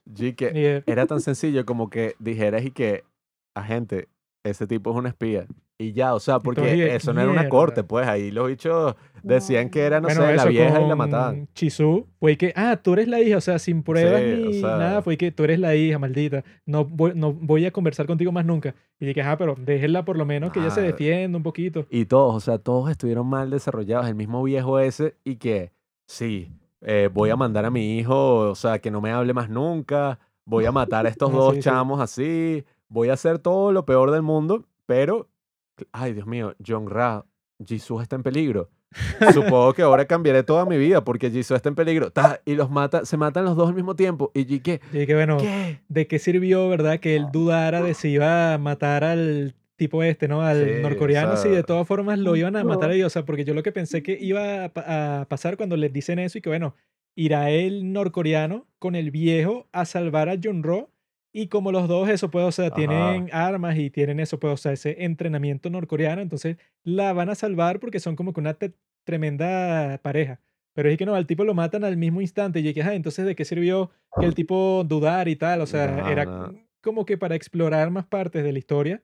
Pero fue que no, bueno, listo, est- est- está muerto. Entonces te Es muestran que- la escena de que el tipo mató a la que solía ser eso, pues la directora del, del Ajá, A dormitorio. mí qué me importa eso. O sea, es que, o sea, Ah, si el viejo, si el viejo se hubiera sacrificado, eso hubiera sido como el final perfecto. O sea, que el viejo se sacrifica y ella como que se va con el norcoreano, meten preso a estos tipos Mm. y ellos como que pueden terminar juntos de alguna forma, qué sé yo. No, Claro. Ujú, No, el tipo recibió todas las balas del mundo y listo, fin. Mm, No, y que eso, Eso lo- fue frustrante De verlo, verdad. de verdad, fue frustrante. Me, me, me llegó, me llegó. Yo esperaba, al igual que Aterrizaje a tu corazón, de que ellos, eh, él desertara y se vaya con ella a otro país y Claro. vivieran ahí. Ese Mm. era, lo- era el final romántico que un drama romántico debió ser y supuestamente será romántico. ¿no? Mm. Pero estafados quedamos todos No, no. y decepcionados. Esa táctica de marketing, yo, o sea, es que Mm. yo incluso, yo ya sospechaba, yo cuando vi ese momento en que están bailando y todos están bailando y tal, y resulta que esa era la imaginación de. Jisoo.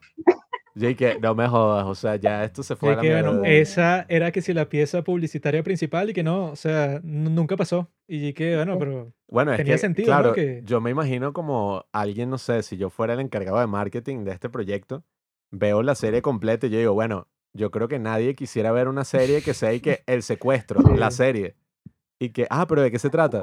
No, como 15 episodios de estos tipos que secuestran a este dormitorio y nada, o sea, pasan 15 episodios encerrados, pues. están o sea, exactamente en el mismo sitio y no pueden hacer nada, o sea, ni eso, no pasa como que ningún desarrollo interesante con los rehenes, sino que están ahí callados todo el tiempo. Es y- como esta película surrealista. Aquí es que se nos sale lo de los padres del cine. mm. Pero es como esta película de Buñuel. Ah, claro, claro, sí. Eh, ¿Cómo es que se llama? El fantasma. Ni siquiera la he visto, pues, pero sé de qué se trata. No ¿no? Ejemplo, que, que es como que todos estos tipos que se quedan dentro de un, una habitación, como que de una sala, así, de una casa, y no pueden salir, pero no saben por qué. Mm, Y entonces esa es la película, pues como que la decadencia de la sociedad, todos se vuelven locos, empiezan a comportarse como animales. Esta serie de lo malo que es, casi llega a unos niveles artísticos así que coño, sí, dice, surrealismo, pero sin Sí, querer, pues, o sea, sea, fue que no querían hacer eso, pero pasó. claro, o sea, casi se vuelve una obra maestra del surrealismo surcoreano por accidente, pues lo mala que Mm, es. Entonces, ajá. no, y ¿A que... Sí, sí. Mm. ¿Y, y a ustedes les gustó esta disque química que hubo entre precisamente Boon Ok y, la, y el otro espía? Ah, bueno, yo pensé que esa iba a ser la historia de amor alternativa, Mm. como ya no existía la de John Rock con el otro tipo porque le puso una pistola en la cabeza como cinco veces. Ajá. Yo pensé que, bueno, entonces ella ahora, como es una persona ter- terrible, como que va a tener una historia de amor con este norcoreano porque los dos son como que desgraciados, ¿no? Y sí me gustó cuando se, cuando se estaban como que echando las miradas y el tipo la protegió del hijo del viejo. Y yo, ¿qué coño? Aquí se está formando algo chévere. Pero al final no pasó. Y yo, ¿y qué? Ok, o sea, No. porque el tipo no se la llevó al final. Porque la tipa yo creo que sí se hubiera ido con él, ¿no? O que ya, no sé, lo hubiera salvado de alguna forma, o sea, pero no, Pero eso lo cortaron de repente. le meten así. un tiro en la cabeza que, bueno, eso es eh, también. Ni siquiera ella supo que, que él había muerto y al final su escena es sonriéndose con la que había matado a su hermana. Fue, fue Sí, que, o sea, ¿qué y- rayos? no, y que da burda, es que raro. todo, todo, todo en general, bueno, incluso la química que tenía como Jisoo con este tipo, ¿cómo es que se llama? Lim Soho, Something in the Rain. Taedong River One, una cosa así. Ah, verdad, que esa, nosotros habíamos acordado que nos íbamos a referir a ellos por su nombre de espión. Así que Moran Hill, Taedong River One, Sí. Eh, pero bueno, nosotros la vimos con subtítulos en inglés, por cierto, Sí. porque es lo único que tiene aquí Haitian. Pero, Mm. o sea, hasta esa misma historia de amor, cuando ellos se besan, como en el capítulo 15, yo no estaba ahí que, wow, qué Bueno, es romántico que- Yo también, yo también. Ya está, que, marico, la secuestraste como por una Sí, es semana. que yo lo que vi murió que su decían hermano. sobre eso es y que, ok, para que ella como que haga la transición de que fue tu rehén a que es tu novia, tiene que pasar, coño, unas escenas y una charla. No, fue en la misma escena, fue que te hice un café, toma. No, sí, oh, Sí, o este, sea, este café es muy importante porque mi mamá lo hacía. eh, ¿Me quiere besar? Y yo que, pero sí, pero sí, el tipo te, te, te tuvo de rehén como por cinco días y eso, no solo eso, sino que la trataba como una basura. sí, es un maldito. que, o sea, O sea, ¿qué le pasa? el tipo y que yo pensé al principio que, claro, él está así como un poquito, no sé, haciendo este drama así de que esta Sí, o sea, actuación. que él está fingiendo, pero cuando estén solo, la va a tratar bien. Pero ni siquiera, ¿no? No, o sea, y no, bueno, y ese es otro aspecto que, claro, a este ya es como la visión masculina. Por eso queremos saber también su opinión. Eh, ustedes son mujeres, ¿no? No sé, hay que preguntar por si acaso. ¿Sí? Sí, ¿Se identifican como mujeres? Ah, bueno. claro. Ok. Bueno, yo ahora me identifico como hombre. Eh, mejor prevenir que lamentar. No, bueno, no sé, ¿cómo vieron ustedes en nuestro caso, verdad? Eh, cuando Moran Hill, que es esta, La doctora Kang, la amiga de Ayu, ¿cómo es? Yui Na, que tiene 39 años.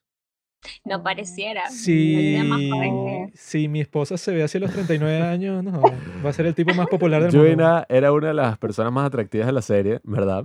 Es la más atractiva de toda la serie. Bueno, bueno, no sé, no sé, pero ajá. Que sí, que sí. Si a mí una mujer, ¿verdad? De ese calibre, una mujer así, me dice, mira, yo te amo, ¿verdad? Y te ofrezco que nos vayamos, nos vayamos juntos del país No a gastar los 300 millones de dólares que tengo porque mi sueño, ¿verdad? En la vida es formar una familia y ser feliz. Ah, no, sí, que, y que no. Y que, ¿qué es lo que quieres hacer tú, verdad? Cuando escapemos. No, yo no quiero saber más nada de política, de espías, de nada. Yo quiero tener hijos contigo, ¿verdad? Cuidar a nuestros hijos, cocinar y limpiar. Y yo, y que, que- o sea, este tipo, ¿verdad? Ella le dijo, o sea, que no sé por qué razón, ella se enamoró de él cuando pasaron la noche ahí como que escondidos por el frío, ¿no? Ella Y no se desde, supo bien qué pasó. Sí, Ella según desde- ella dice que sí pasó algo. Ella sí. desde ese momento nunca se le olvidó el bobo este que parece un androide durante Sí. toda esa parte que no reacciona a la- lo que ella le está diciendo. Que la ¿no? tipa le dice algo súper contundente. ¿Me amas o no Sí, me amas? así, y Su no. solución se va de la habitación. Sí, o sea, O dime, sea, dime si tú quisieras estar conmigo para yo saber si voy a volver luego con el dinero que te a man- Ajá, o mantener vivo a sea- ti y a toda la gente de aquí. Y él y que, no, bueno, tengo que ir a ver si, si John Rowe está... Y que, Tengo que ¿a decir ti la qué te gallina importa ella? Esta es una mujer madura, que tiene dinero, que te ama y que dice que va a criar a tus hijos y toda esa cuestión. Y tú estás pensando en la desgraciada esta que tuvieron unas citas ciegas y Sí, se tocaron las manos y no se te olvidó y le, y le compraste el cassette de One Way Ticket y fue el mejor día de tu vida. o Sí, sea. o sea, y la has tratado súper mal y ella es del No, sí, sur y, y tú la eres del norte, secuestraste y la tipa es la hija del director de Seguridad Nacional que te quiere de matar. Corea del Sur que todos te odian y que te matarían en un segundo. Y tú piensas que tienes un futuro con esta muchachita que tiene como 20 años y tú tienes como 40. En, en cambio, Ay, no. está esta super mujer que por alguna razón quiere estar contigo cuando tú eres un desgraciado androide y la rechaza. weón. O sea, yo cuando vi eso y que bueno, eso es lo que dijo Pablo, pues, o sea, que nosotros como hombre fue que bueno, esto es lo más ilógico que pasó Sí, en toda la sea, serie, porque nadie tomaría esa decisión nunca, o sea, Yo en un sea caso fuera, así, weón. tipo, por eso les pregunto como cuál es su perspectiva femenina, no sé si, si existe algo así, pero Claro que o sea, existe, weón. en mi caso yo estaba ahí que, marico, sí, vámonos. O sea, ya hice todo lo que podía hacer, 300 millones de dólares, yo y nada, o sea, ¿qué más ¿no? Quiero hacer con mi vida? John Rowe debe estar también consciente de que, ok, nosotros nos amamos, nuestro primer amor y tal y tal y tal, pero él es un espía norcoreano y yo soy la hija del director de seguridad Sí, de Corea del Sur. o sea, nosotros, ok, estupidez. eso, nos queremos mucho en este secuestro, que bueno, tampoco tiene sentido, pero no tenemos futuro. Obviamente que no tiene futuro, o sea, es imposible. Entonces, bueno, no sé cuál es su perspectiva al respecto. A ver, Jessy primero, después yo, yo doy mi opinión. ok. ¿Tu audio? Complicado. Digo complicado porque, o sea, sí, ¿no? Como que le da la solución a sus problemas a su, le dice como que le entrega su corazón, le dice todo lo que le dice porque, no sé, bueno, no se desarrolla tampoco cómo se enamoran, pero ya se enamoran, ya, bueno, ella se enamora. Mm. Y, y él ni siquiera le contesta, ni siquiera Quizás hubiera dudado, creo que sí, quizás hubiera du- dudado, o sea, diciendo como que tengo ese futuro en vez de un, un enamoramiento fresco, ¿no? Es como que un gusto, en realidad porque no, no fue amor, creo que no fue amor, Mm. fue gusto y quizá Amor a primera vista. pena y todo, el- no lo sé, y lo hubiera dudado y quizás hubiera habido un, este, un episodio o medio episodio el- o el comienzo, él tratando de, de pensar, ¿no? Como que Mm. Mm, sí, ¿qué pasaría si yo hago esto, no? Porque en realidad, claro, hasta decir, ¿no? Hasta me puedo enamorar de ella, porque hasta e- ella tenía mucha más estrategia que él, creo, Sí. para, en caso de, los de los secuestros y todo eso, y era muy firme, o sea, me encantaba porque era muy firme, Mm. y era un, o sea, una orden, ya, se tenía que seguir, en cambio, tú era como que, ya, pero no puedes cumplir quizás esta orden, o quizá pueda decir, este, me mando a, a Corea del Norte a decir que no puedo hacer esto porque, porque no, no es correcto. no. Mm. Pero yo creo que si hubiera dudado quizás Mm. para, este, para algo. A mí me encanta porque ustedes dos eh, hablaron de, se refirieron a ella con su nombre de actriz y Mm. no por el personaje. o sea, comenzando desde ahí, hubieran huido con, con la Bueno, actriz. Es Es, inevitable. es Gina. Ella es la mejor amiga de IU. Yo la conozco, La yo amiga. también, en esos ratos que pasé en Corea, yo conviví burda con ella, burda de pana. Me está Burda escribiendo amigable. ahorita. Ah, mira. A ver, yo como mujer eh, siento rescato, bueno, no sé, por ahí, es que él se mantuvo firme porque le gustaba. O sea, más allá del mujerón que madura, con esa cara de. Una mil. este, respetó, respetó la disque relación porque nunca se declararon, ¿no? aunque los coreanos nunca se declaran, Mm, pero igual este, respetó y, y- y se quedó firme en su decisión y supo mantener la línea, ¿no? Eh, me costó mucho ver al personaje de la doctora eh, tan, un poco más suplicaba. O sea, no le- se perdía toda su vergüenza, toda su dignidad, su orgullo. Le decía, este, te amo, me gustas, que mírame, que no sé qué, no sé cuánto, lo que dicen ustedes, ¿no? Este, hay que casarnos y todo. Y yo decía, ¿dónde Lo que nunca la pasa. Lo que nunca me ha pasado en toda mi vida. Eso me pasaría a mí, no, no dudo un segundo. Pero por ahí, por, precisamente por su personaje este, empoderado, qué sé yo, ¿no? Con armas tomar, pues él, ella se lanzaba o se le declara. Yo pienso de que en la primera declaración que tuvo con ella o, o referencia con él, hubiera sido bacán, ya, ahí sí, ¿no? Mm, Pero después que volvió, le dijo, vamos, en Mm, el carro también, Sí, ya sí, fue sí. demasiado, y fue rogarle, Fue insistir, insistir, insistir un montón de veces. ¿Dónde está su dignidad? Sí, sí. Sentí yo que, ¿dónde estaba? Y no era parte de su personaje. mm. También la forma en la que la mataron demasiado fácil con, Mm. con lo estratega que era y lo esto sentí que wow, Ah, bueno, ¿qué fue que lo que le pasó a ella? No me acuerdo. ¿La mataron? la ¿No la mataron. mataron? ¿Sí? No, ¿La ah, no, no, no, ella, no, no, No, ella se no, fue. no. Ella es Sí, la única que se fue y no Ah, ahora desapareció con el fíjate. dinero y no se sabe. La más estratega de todas. Bueno, sí, es que Es, es yo, la única que, que está viva. Ah. es que yo pienso, ¿no? O sea, que lo que dijo Jocelyn, ¿no? Que si tú ves el momento de duda del personaje, o sea, que te dicen eso, aunque tú estés enamorado 100% de John Rowe, como a ti te dan esa opción, tú dices, bueno, quizá me, Claro. me conviene, Se ¿no? forma el famoso triángulo amoroso de Pero los que K-dramas. eso pasa mucho en los K-dramas como en True Beauty, que yo me frustraba y que, ok, yo entiendo que a ti te gusta Cha Eun-woo, ¿no? Sin embargo, tú tienes química es con el otro músico. Sí. Pero-. Pero ella nunca duda, pues, o sea, ella está completamente segura que Cha Eun-woo es el hombre perfecto para Incluso si ella. el tipo se va de viaje Exacto, 10 años. se o va para sea, los Estados Unidos, pasa un montón de tiempo con este tipo sola, y entonces yo pienso, ok, ella va a tener una decisión difícil porque está entre Cha Eun-woo y el otro, ¿no? Entonces nunca la ves dudar, sino que ella está 100% segura que este es el tipo que le gusta y que, bueno, así no hay drama. Es Así, un poco como en Startup también, que Sí, la, o sea, la que- tipa frenzoneó a- Exacto, al tipo a que la amaba pues, de o toda sea, su vida. Llorando. Sí, o sea, que, y que bueno, si Han Ji Pyong se quedó contigo un montón de tiempo, coño, yo supongo que tú tendrás un montón de dudas y que, bueno, quizás me conviene más porque el otro se fue, Nam Do-san, ¿no? El estúpido ese que... No, no sé por qué recuerdo su nombre cuando la última vez que vimos el drama fue que sí hace año y medio. Pero eso, pues, o sea, esa es una frustración. sí. Esa es una frustración que yo he tenido con los dramas que yo que no quiero ver ese momento de duda entre las opciones que tienes, pero en este tampoco existe, pues, o sea, él nunca dudó de irse con la doctora Kang a ningún sitio, pues, o sea, él estaba desde el principio eso, completamente convencido de que Chisu era su mujer cuando se conocieron hace cinco minutos y que la secuestró, o sea, no, no, No, no, eso- no tiene ningún sentido Yo en el aquí, mundo. yo aquí sí Y sufrí Jisoo tampoco de- hace nada. Ah, bueno, porque claro. Y Jisoo tampoco como que hace nada y la doctora tampoco es que le enfrenta a ella ni se pone Mm. celosa. Creo que ah, por esa parte también debió haber conflicto. Claro. No hay Este, drama, no hay drama. No es una cosa no, tipo Itaewon Class que va a salir, no sé, Jisoo y les va a tapar así la cara. Esa fue una parte genial, así que faltó Sí. aquí, ¿no? O sea, es una gran pelea, bueno, como esta, eh, la de It's Okay to Not Be Okay, que se pelea con la otra que le jala el cabello, así que es una pelea épica porque ese es mi hombre y tal. Esa es la parte que uno quiere ver si es un triángulo amoroso, pero aquí es que no, bueno, cada uno eso conversan por su lado, pero no se enfrentan. Aquí se podría decir que nosotros sufrimos, sufrimos como de mm, Second Lead Syndrome, Sí, pero por Ina, Yuina. por Joina, sí. Sí.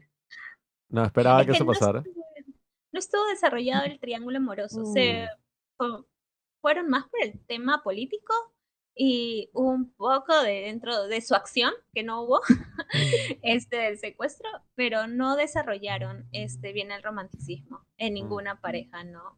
También hubo ahí una especulación de que estaba el, el jefe este del, del detective, ¿cómo se llama? El, Ah, eh, mm, ¿Cómo era? con, con la directora Pi y yo decía, no te pases. Ah, Ah, no, ya, no, ya, ya. no, no. Bueno, quién sabe. Eso ya voy jalado de los pelos, pero O la, o la chica, algo. ajá, o, la mejor amiga que cantaba, que le estaba echando ojos. Bueno, el, el otro norcoreano que le decía lunares al principio, Mm, Ah. le- también decían que al principio, ¿no? Iban a, a- por ahí a cortejarse, pero nada, nada de nada. No, no, nada. no. el que, único ajá. romance que me gustó fue el de el de que a todas le cayó pesada, el de Bangkok. Y el otro, como que sí me generó este, Mm. ah, que, que va a haber. Mm. Pero el de Jisoo y el de Jung Hae como que fue demasiado. No, y, y el mismo de Hannah, ¿cómo es? Hannah. Hannah, Sí, sí. El de ella con el. Hannah con Gamu, amigo. Ah, Hannah con Gangmu. eh, ese también está interesante, pero es lo mismo. O sea, la Sí, mismo Hannah terminó De quedando, pero en la vergüenza. O sea, y que yo me metí en esta agencia y torturé gente, Ah, hice un sí, montón sí. de cosas solo para estar con él. No, y que solo para saber por qué él me dejó. Y yo Sí. que bueno, el personaje más patético que yo he visto en mi vida, pues si esa es la única razón que tú tienes para, o sea, para cambiar tu carrera completa. Y no, y que te lo revelan en un segundo y que no, que fue el papá, que el tipo como que le descubrió algo la gente Ajá, este, es y él hizo todo lo posible para decirle al otro que nunca iba a estar con su hija. Y ahí que, bueno, y no me interesa este terminaron, o sea, personaje. cómo tampoco. terminaron juntos al final, porque fue y que llévatela y cae a golpes porque es una desgracia. Ah, sí. Y de repente no, o sea, que corte A, ella- ellos juntos. Cometió que si todos los crímenes posibles del mundo, pues, o sea, Sí, o traicionó sea. a todas las personas con las que interactuó. Traiciona a la patria. Traicionó a la patria completamente y no le pasó nada. O sea, Sí. ya con Es ese que personaje. cambiaron de gobierno, creo. Bueno, eso no- Pero también no se sabe qué pasó con ellos, porque supuestamente la agencia, ¿qué pasó con la agencia? Y los Sí. agentes, o sea, los a los otros sí los, los mataron, o creo, les dieron Mm. cadena perpetua, no estoy segura, pero ellos también convirtieron crímenes, ya con órdenes, sí, pero ¿qué pasó con ellos? Bueno, y que esa fue la parte principal de la controversia al principio, pues, y que a estos agentes de la asociación esa de seguridad nacional que los ponen como buenos. Y yo cuando le estaba viendo, yo vi que no, ellos nunca son buenos, o sea, son unos malditos desde el principio que torturan gente, que sí. hacen referencia un montón de veces y que no, bueno, ustedes sacan un montón de gente que es inocente, pero dicen que son espías solo para que tengan la excusa de torturarlo y tal. O sea, Mm. Por eso es que no entendí muy, muy bien al final como que la razón principal por esa controversia, porque fue al parecer de gente que nunca vio la serie. Porque si tú ves la serie te das cuenta de eso, pues, o sea, que ya por el capítulo 10, 11, 12, hacen referencia constantemente y que, mira, ustedes de la asociación esta de seguridad son las peores personas del mundo. O sea, Claro. ustedes llevan preso a los periodistas, se llevan presas a las rehenes que las dejan sueltas, ustedes se ponen como que a interrogarlas para que no digan nada. O sea, son unos desgraciados desde el principio. Claro, no es como que ponen a Lee Soho y que, que así pensaba en verdad yo que iba a hacer la serie. Mm. No es que ponen y que, no, él está protestando, pero él en verdad es malo. Él es un espía norcoreano y él No, está puede con la decir, o sea, oposición. que, te jus- que te justifican y que no ves. O sea, este tipo, ¿verdad? Es espía norcoreano, pero en realidad son los que, no sé, los que financian a toda la oposición. Exacto, o sea, yo creí que iba a si- ser algo así. Si fuera así, o sea, que, que tú dices y que ah, no, en realidad los tipos de la serie están diciendo que la oposición de Corea estaba financiada por Corea del Norte. Claro. O sea, si los tipos dijeran algo así, yo entiendo que, coño, obviamente que va a causar una controversia porque eso no pasó. Sin embargo, eso, todo lo que tú ves en la serie no te lleva a pensar y que, ah, no, es que en realidad los que tenían la razón eran los tipos del poder. Ellos son los verdaderos gobernantes, o sea, los tipos quedan al final como unos idiotas gigantes y que eso, pues, o sea, lo que te muestran, ¿no? O sea, que estos tipos, eh, yo vi en unos subreddits que existen, ¿no? Sobre K-drama, que ya existía un montón de gente, ¿no? Que estaba así con una conspiración diciendo y que no, bueno, es que esta serie en realidad fue financiada y estrenada entre 2021 y 2022 porque las elecciones presidenciales de Corea del Sur Mm. son en 2022. Entonces ellos están distorsionando la historia para que gran cantidad de los votantes que vean la serie terminen votando por la derecha en Corea porque ahora es que ellos van a ver que la historia no era como ellos pensaban. Y yo dije, ¿qué? O sea, ¿tú, tú crees que hicieron esta serie para la campaña presidencial? O sea, si es una serie terrible, ¿a quién vas a convencer de qué? O sea, esto, Sí, esto- o sea- no tiene el poder de convencer a nadie de nada. Y que incluso eso, pues, o sea, la reacción más absurda de todas, pienso yo, con respecto a esa controversia, fue que yo vi un montón de gente en Reddit, o sea, pero literalmente un montón de gente, pues, o sea, que si el 50% de los comentarios de un montón de publicaciones diciendo y que no, bueno, ya yo no puedo escuchar más nada que haga Chisu, ni ningún otro drama, ni ninguno de todos los actores, ni de todas las personas Bueno, que la participaron misma en esta serie. Jung y nada que no le invitaron, no sé qué, qué. Sí, o sea, que, que fue que, y que Ajá. todos Sí, ellos por participar ahí han traicionado al país. Nah, y yo dije, ¿qué? Te he dicho O sea, eso que, o sea, porque son gente que como que no comprende que, que, mira, si tú aceptas trabajar en un proyecto audiovisual como este, tú como, tú como actriz, tú no tienes ningún, ni- ninguna influencia sobre el sea, transcurso de la serie. Dudo pues. mucho que soy que. No, eh, voy a cambiar toda la estructura del guion. Sí, o sea, ustedes Porque, de verdad tienen influencia con respecto a las escenas que sale. Pero el que controla todo eso, o sea, los verdaderos responsables, si tú quieres culpar a alguien de que en verdad la serie es ofensiva, es el director y la escritora, más nadie. O sea, todos los que partici- participan ahí participaron, eso, qué sé yo, por un montón de razones, porque les gustó el personaje, porque les gustó el guion y tal, pero ellos no tienen ningún control en el proceso creativo, ¿no? Sin, sin embargo, todas esas personas, pues que no, bueno, ya cuando yo vea que en una serie sale Yuina o que fue escrita por la misma persona que hizo esta serie, yo ya sé para no verla, para boicotearla. Y dije, están locos, ¿no? No, Ah, yo siento de que la controversia en sí fue eh, por el tema de que ellos, las, los ciudadanos, este, específicamente este grupo de, de gente que sufrió eh, en esa época, bueno, que sus hijos, que sus padres sufrieron, este, no sabían de qué iba a tratar, ¿no? O sea, ellos dijeron, porque se, como dije, se había filtrado el guion y el guion era totalmente diferente. Utilizaban el nombre de Junra, iba a ser el nombre de una chica que sí murió, mm, que sí fue asesinada por este, esta agencia, ¿no? De nacional, estatal. Entonces, al toque saltaron, al toque saltaron y, y yo siento de que sí, por esa parte sí se entiende, ¿no? No sabían lo que hablaban ahí el presidente o el consejo, el juez que, que permitió y que les dijo que no. Este, debió decir, no, esto no se va a tratar de esto. Yo, ya leí el guion y no se trata para nada de lo que están este, criticando este, están exponiendo. Entonces, cálmense, cálmense, no, no va a haber nada. Eh, pero sin embargo, solamente dijeron no. Pues sí, son los coreanos, ¿no? Fríos, directos y al grano. ay, sí. Entonces yo siento que, que debió, no sé, el director, qué sé yo, de repente por el morbo que quiso, no quiso decir nada y quiso que la gente viera, pues, ¿no? Pero sí debió al menos mandar una carta este, a, los, a los afectados y decir, no, es, el guion de eso no se va a tratar específicamente de eso. Bueno, es que No, a mí. porque es- Ajá.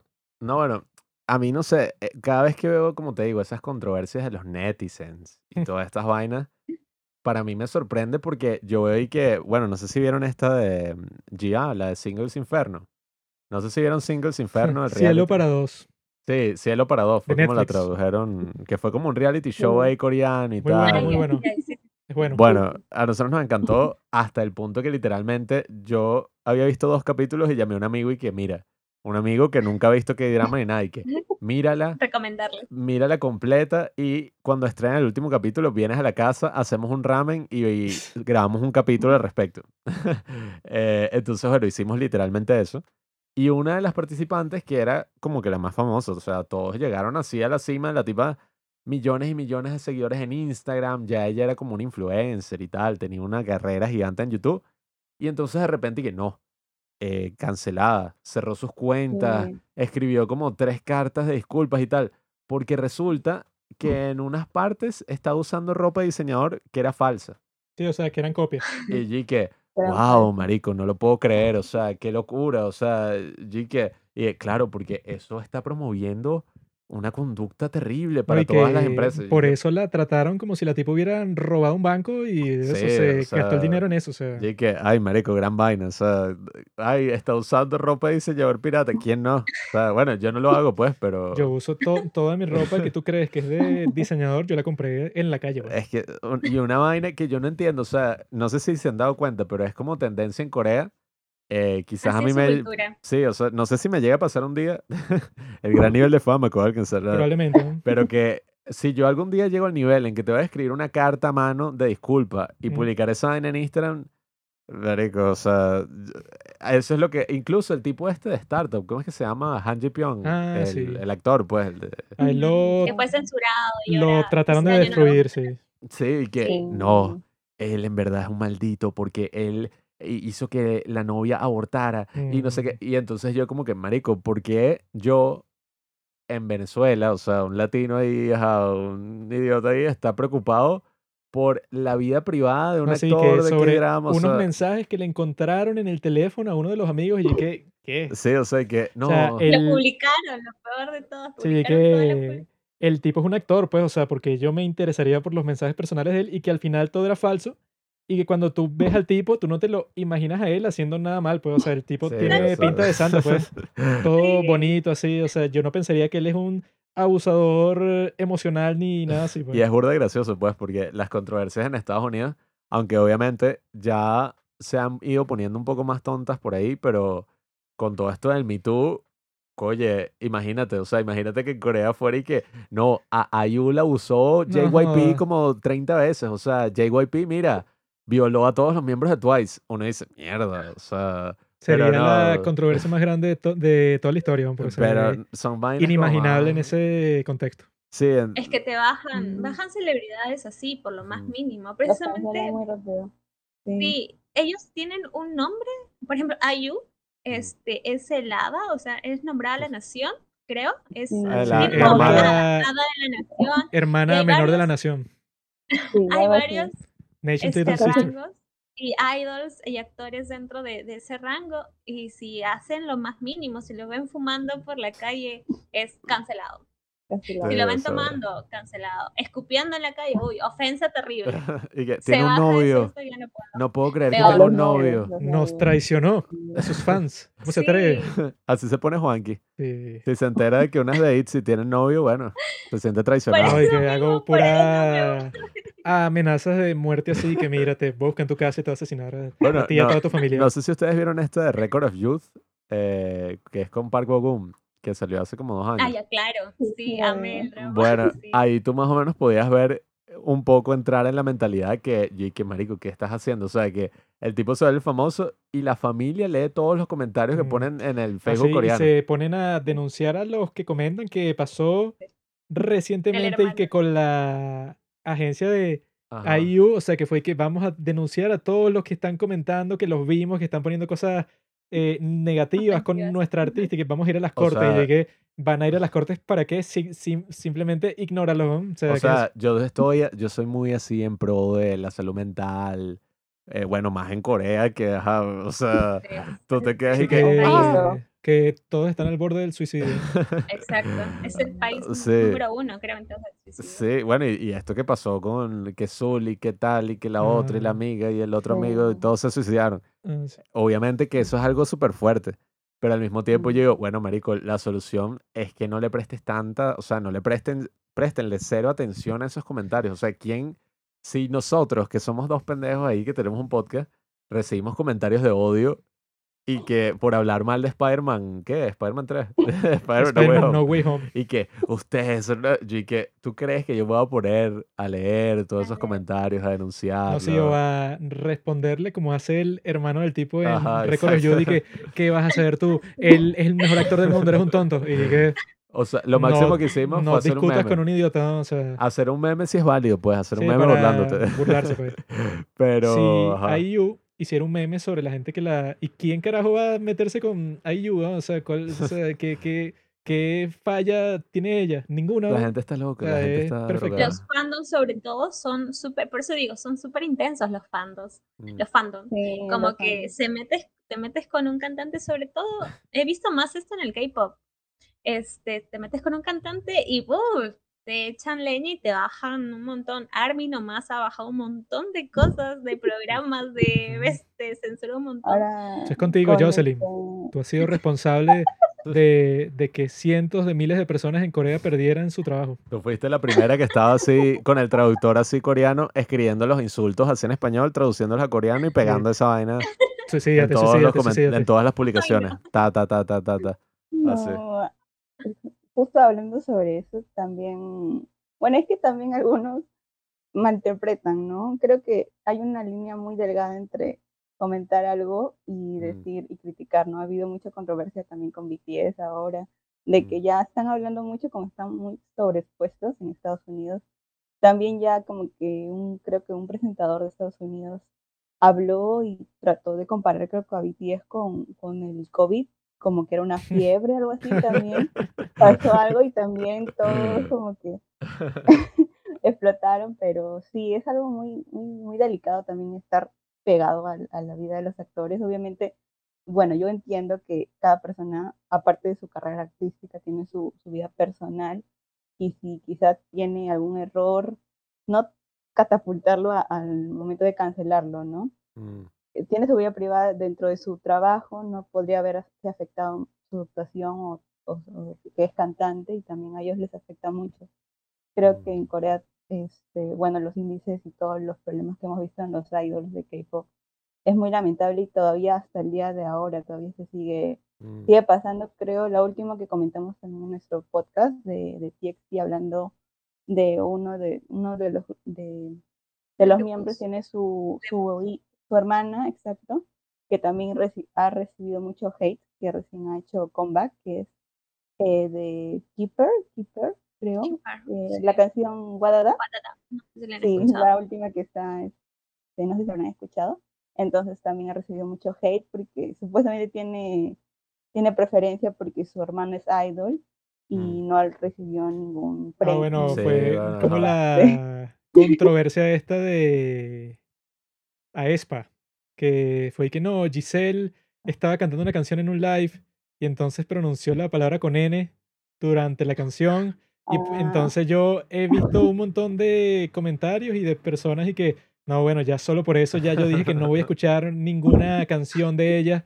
Yo las tengo que boicotear porque hicieron un crimen de odio al decir esa palabra que estaba dentro de la canción. De la canción. Y yo y No, que, no. no, entonces fue que ellas también hicieron, o sea, fueron parte del desfile de Acción de Gracias en Nueva York, ¿no? Pero ellas cantaron una canción que tienen que es Savage, ¿no? Entonces fue que, Ujú. eh, Ay, y que estupidez. fue un poco insensible cantar la canción Savage debido a que lo de la acción de gracias es que eso fue, o sea, como la reconciliación de los indígenas con los de los Estados Unidos y ellas cantan esa canción de salvajes que es como que un insulto a los nativos americanos y Ya, que ¿Cuántas canciones y tiene Aespa? O sea, tú crees tres. que a ESPA que medio saben hablar inglés están conscientes de que su canción es ofensiva, o sea, ya son una, unos estándares que eso, los quieren pon- poner a todo el mundo cuando son de los Estados Unidos, no tienen nada que ver con estas muchachas No, de y, ESPA. y se pueden poner crueles. Yo que, como les digo, no he Mm, entrado mucho así que, claro, el K-pop y tal. Sí, sí has entrado, sí has entrado. He visto como los videos que Juanqui ve, pues así, es inevitable, pues. Si él los está viendo, yo estoy ahí, ajá. Pero en el caso de Itzy, yo estaba viendo un video que él estaba viendo y entonces, ¿y qué? No, eh, hay una controversia, porque resulta que las tres miembros del grupo, esta tipa es perfecta, esta otra tiene unos ojos muy Ah, sí, sí, sí. contorneados, eh, puras vainas locas ahí que se inventan. Y no, claro, el, si tú ves el diámetro de la frente, eh, pero solo del lado izquierdo, Sí, no del derecho. miden el cráneo y que bueno, sí, o mi sea, cráneo es 3 centímetros Hora- más Horas amplio que el tuyo. locas así, y que ellas son perfectas, pero Ryujin, que es una de los No, no, no, miembros. Cherion. Ajá, exacto. Cherion que, Chaeyoung. que ajá. es mi preferida del grupo y en ese video y que no, bueno, ella todo el mundo sabe que es la fea. Y ¿Y que, qué? ¿cómo que es la Y fea? que Mm. Cherio es fea y su hermana también es horrible, o sea, y como ella piensa, y que marico, No, ¿qué y les que, pasa? y que a ¿Qué? ella, ¿cómo se le ocurre que ella puede ser idol cuando está fea? Y Y yo que, que, perro, o Y sea, que si ella es fea, el no jodas. insulto más cruel de yo, la historia. yo no sé qué coño soy. no, no, Sí, es súper fuerte, súper fuerte. También le pasa mucho a este grupo Mamamoo, no sé si lo han escuchado, Ah, sí, sí. a las, la, todas las integrantes. Las insultan este, por su, porque no cumplen el estándar de belleza coreana. Es que también pesar 45, de 40 a 45, tener la cara tamaño un puño, No, es no. súper 45 kilos es el número perfecto. Si, si pesas 46 kilos, fuera, despedida de la compañía. no, si pesas 46, yo no puedo ni hablar Sí, contigo, no, o sea, ¿quién, 45 y medio. Ya ahí Sí, te bloquean no, o todo. sea, quién va a soportar un video de YouTube con una mujer de 46 kilos? No, nadie. o Sí, sea, o eso sea, es algo o sea, horrible. ¿no? Marico, so- son unos estándares súper absurdos y como cualquier estándar de belleza que ajá, siempre está cambiando, llega un punto que es y que, ay, marico, o sea, relájate. Eh, bueno, no sé si ustedes siguen en Instagram esta, ¿cómo que se llama? Chingo Amiga. Ah, claro, chingo amiga.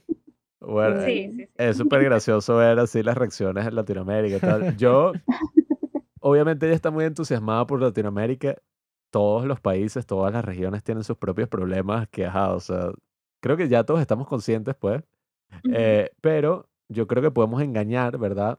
Y este es un plan secreto que, ajá, los que están escuchando esto no lo repliquen por ahí, pero creo que podemos engañar a toda Corea del Sur haciéndoles pensar que Latinoamérica es asombroso, o sea, Es una utopía. mira, frutas baratas, o sea, pueden comer toda la fruta Casas que con quieran. ventanas. Exacto, o sea, to- tienen todo el mundo abierto aquí en Latinoamérica y los podemos convencer de que este es un paraíso, pues, tropical, para que todos se vengan y bueno, Mm, todos tendremos así, o sea, yo voy a ser el novio de Yuna, por ejemplo, de Itzy.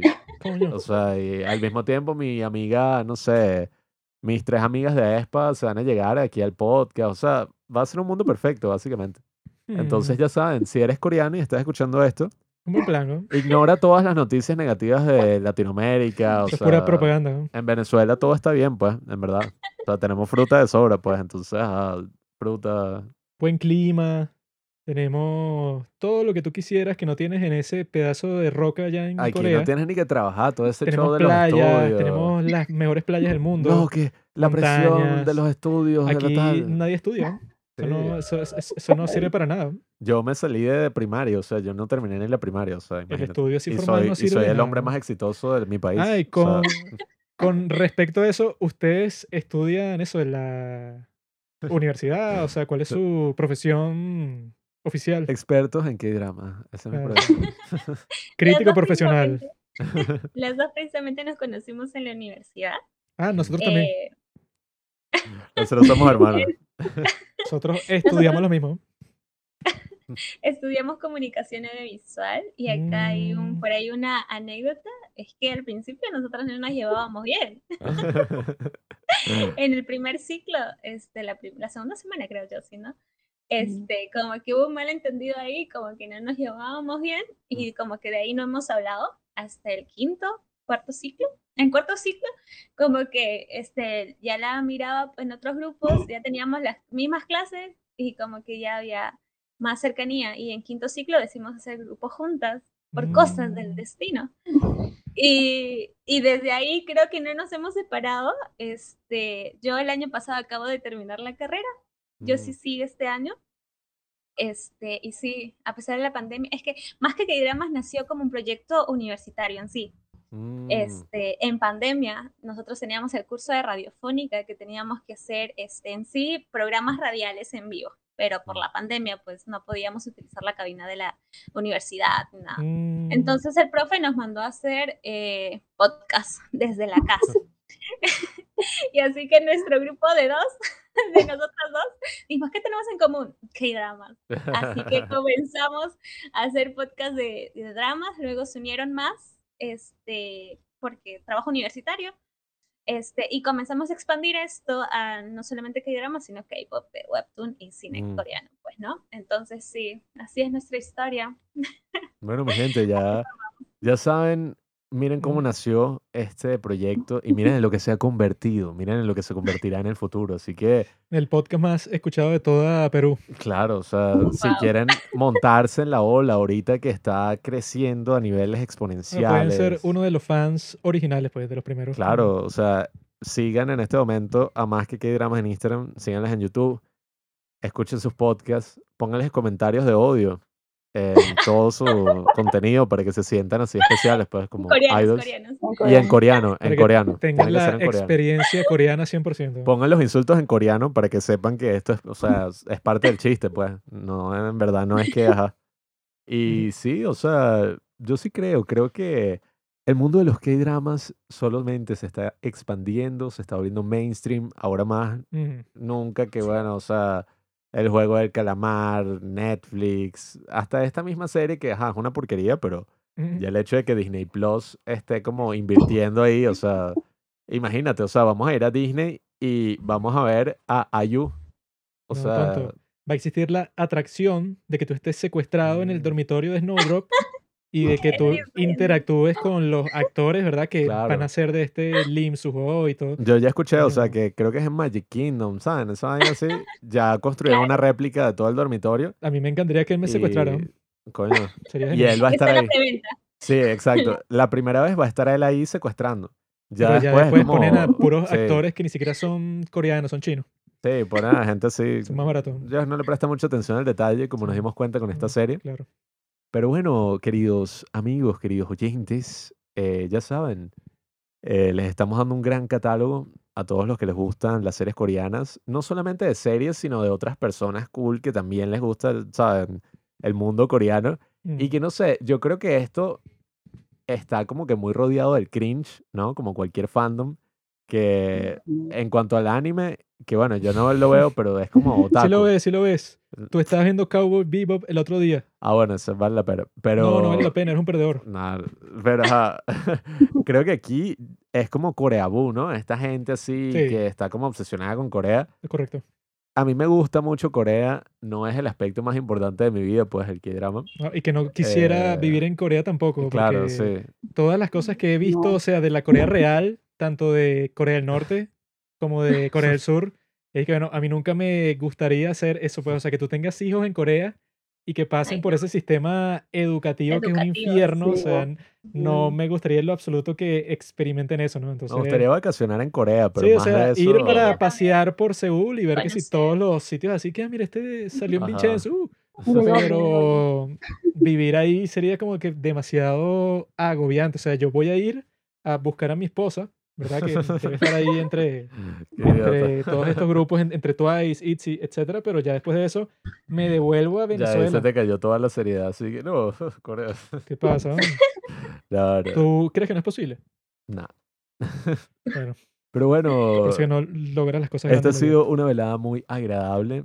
Eh, nosotros estamos muy emocionados de conseguir otras personas que, no sé, o sea, porque aquí, como, no sé, en general con nuestros amigos, al principio todo el mundo se quedó loco.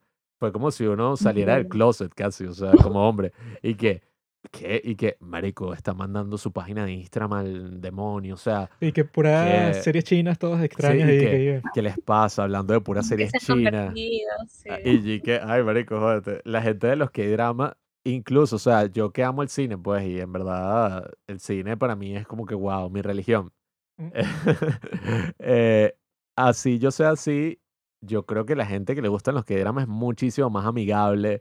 eh, tiene Positiva. Sí, muchísimo más positiva. La gente del cine, todo es un show y que, no, Spider-Man, eh, esta película que estrena Ah, en bueno, sí, Netflix. eh, eso, o sea, que tú puedes estar en el extremo y que Marvel nunca ha hecho Ajá, ninguna sí. película mala, todas son perfectas, o en el otro extremo y que cualquiera que vea una película de Marvel es un pobre pendejo. O sea, yo Sí. solo veo las películas de Ucrania, que son las mejores de la historia. Sí. O sea, todos tienen así como que su estereotipo y que no, yo no me junto con esta clase de Ajá. gente, o sea, En cambio, con los que drama, literalmente, o sea, y nos ha pasado, yo veo una película coreana o una serie coreana que me parece mala, como esta porquería, pues, Snowdrop.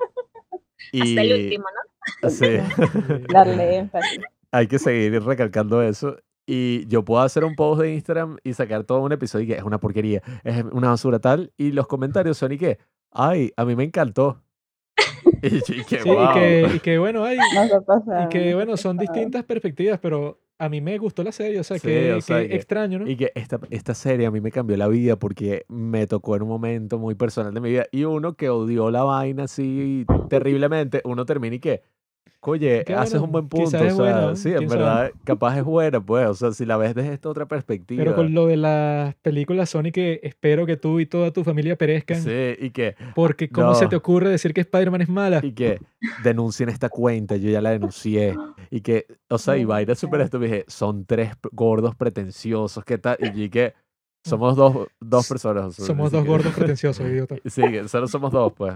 Pero no sé, o sea, yo creo que este mundo es súper interesante. Hay muchísimo Una linda contenido. comunidad es.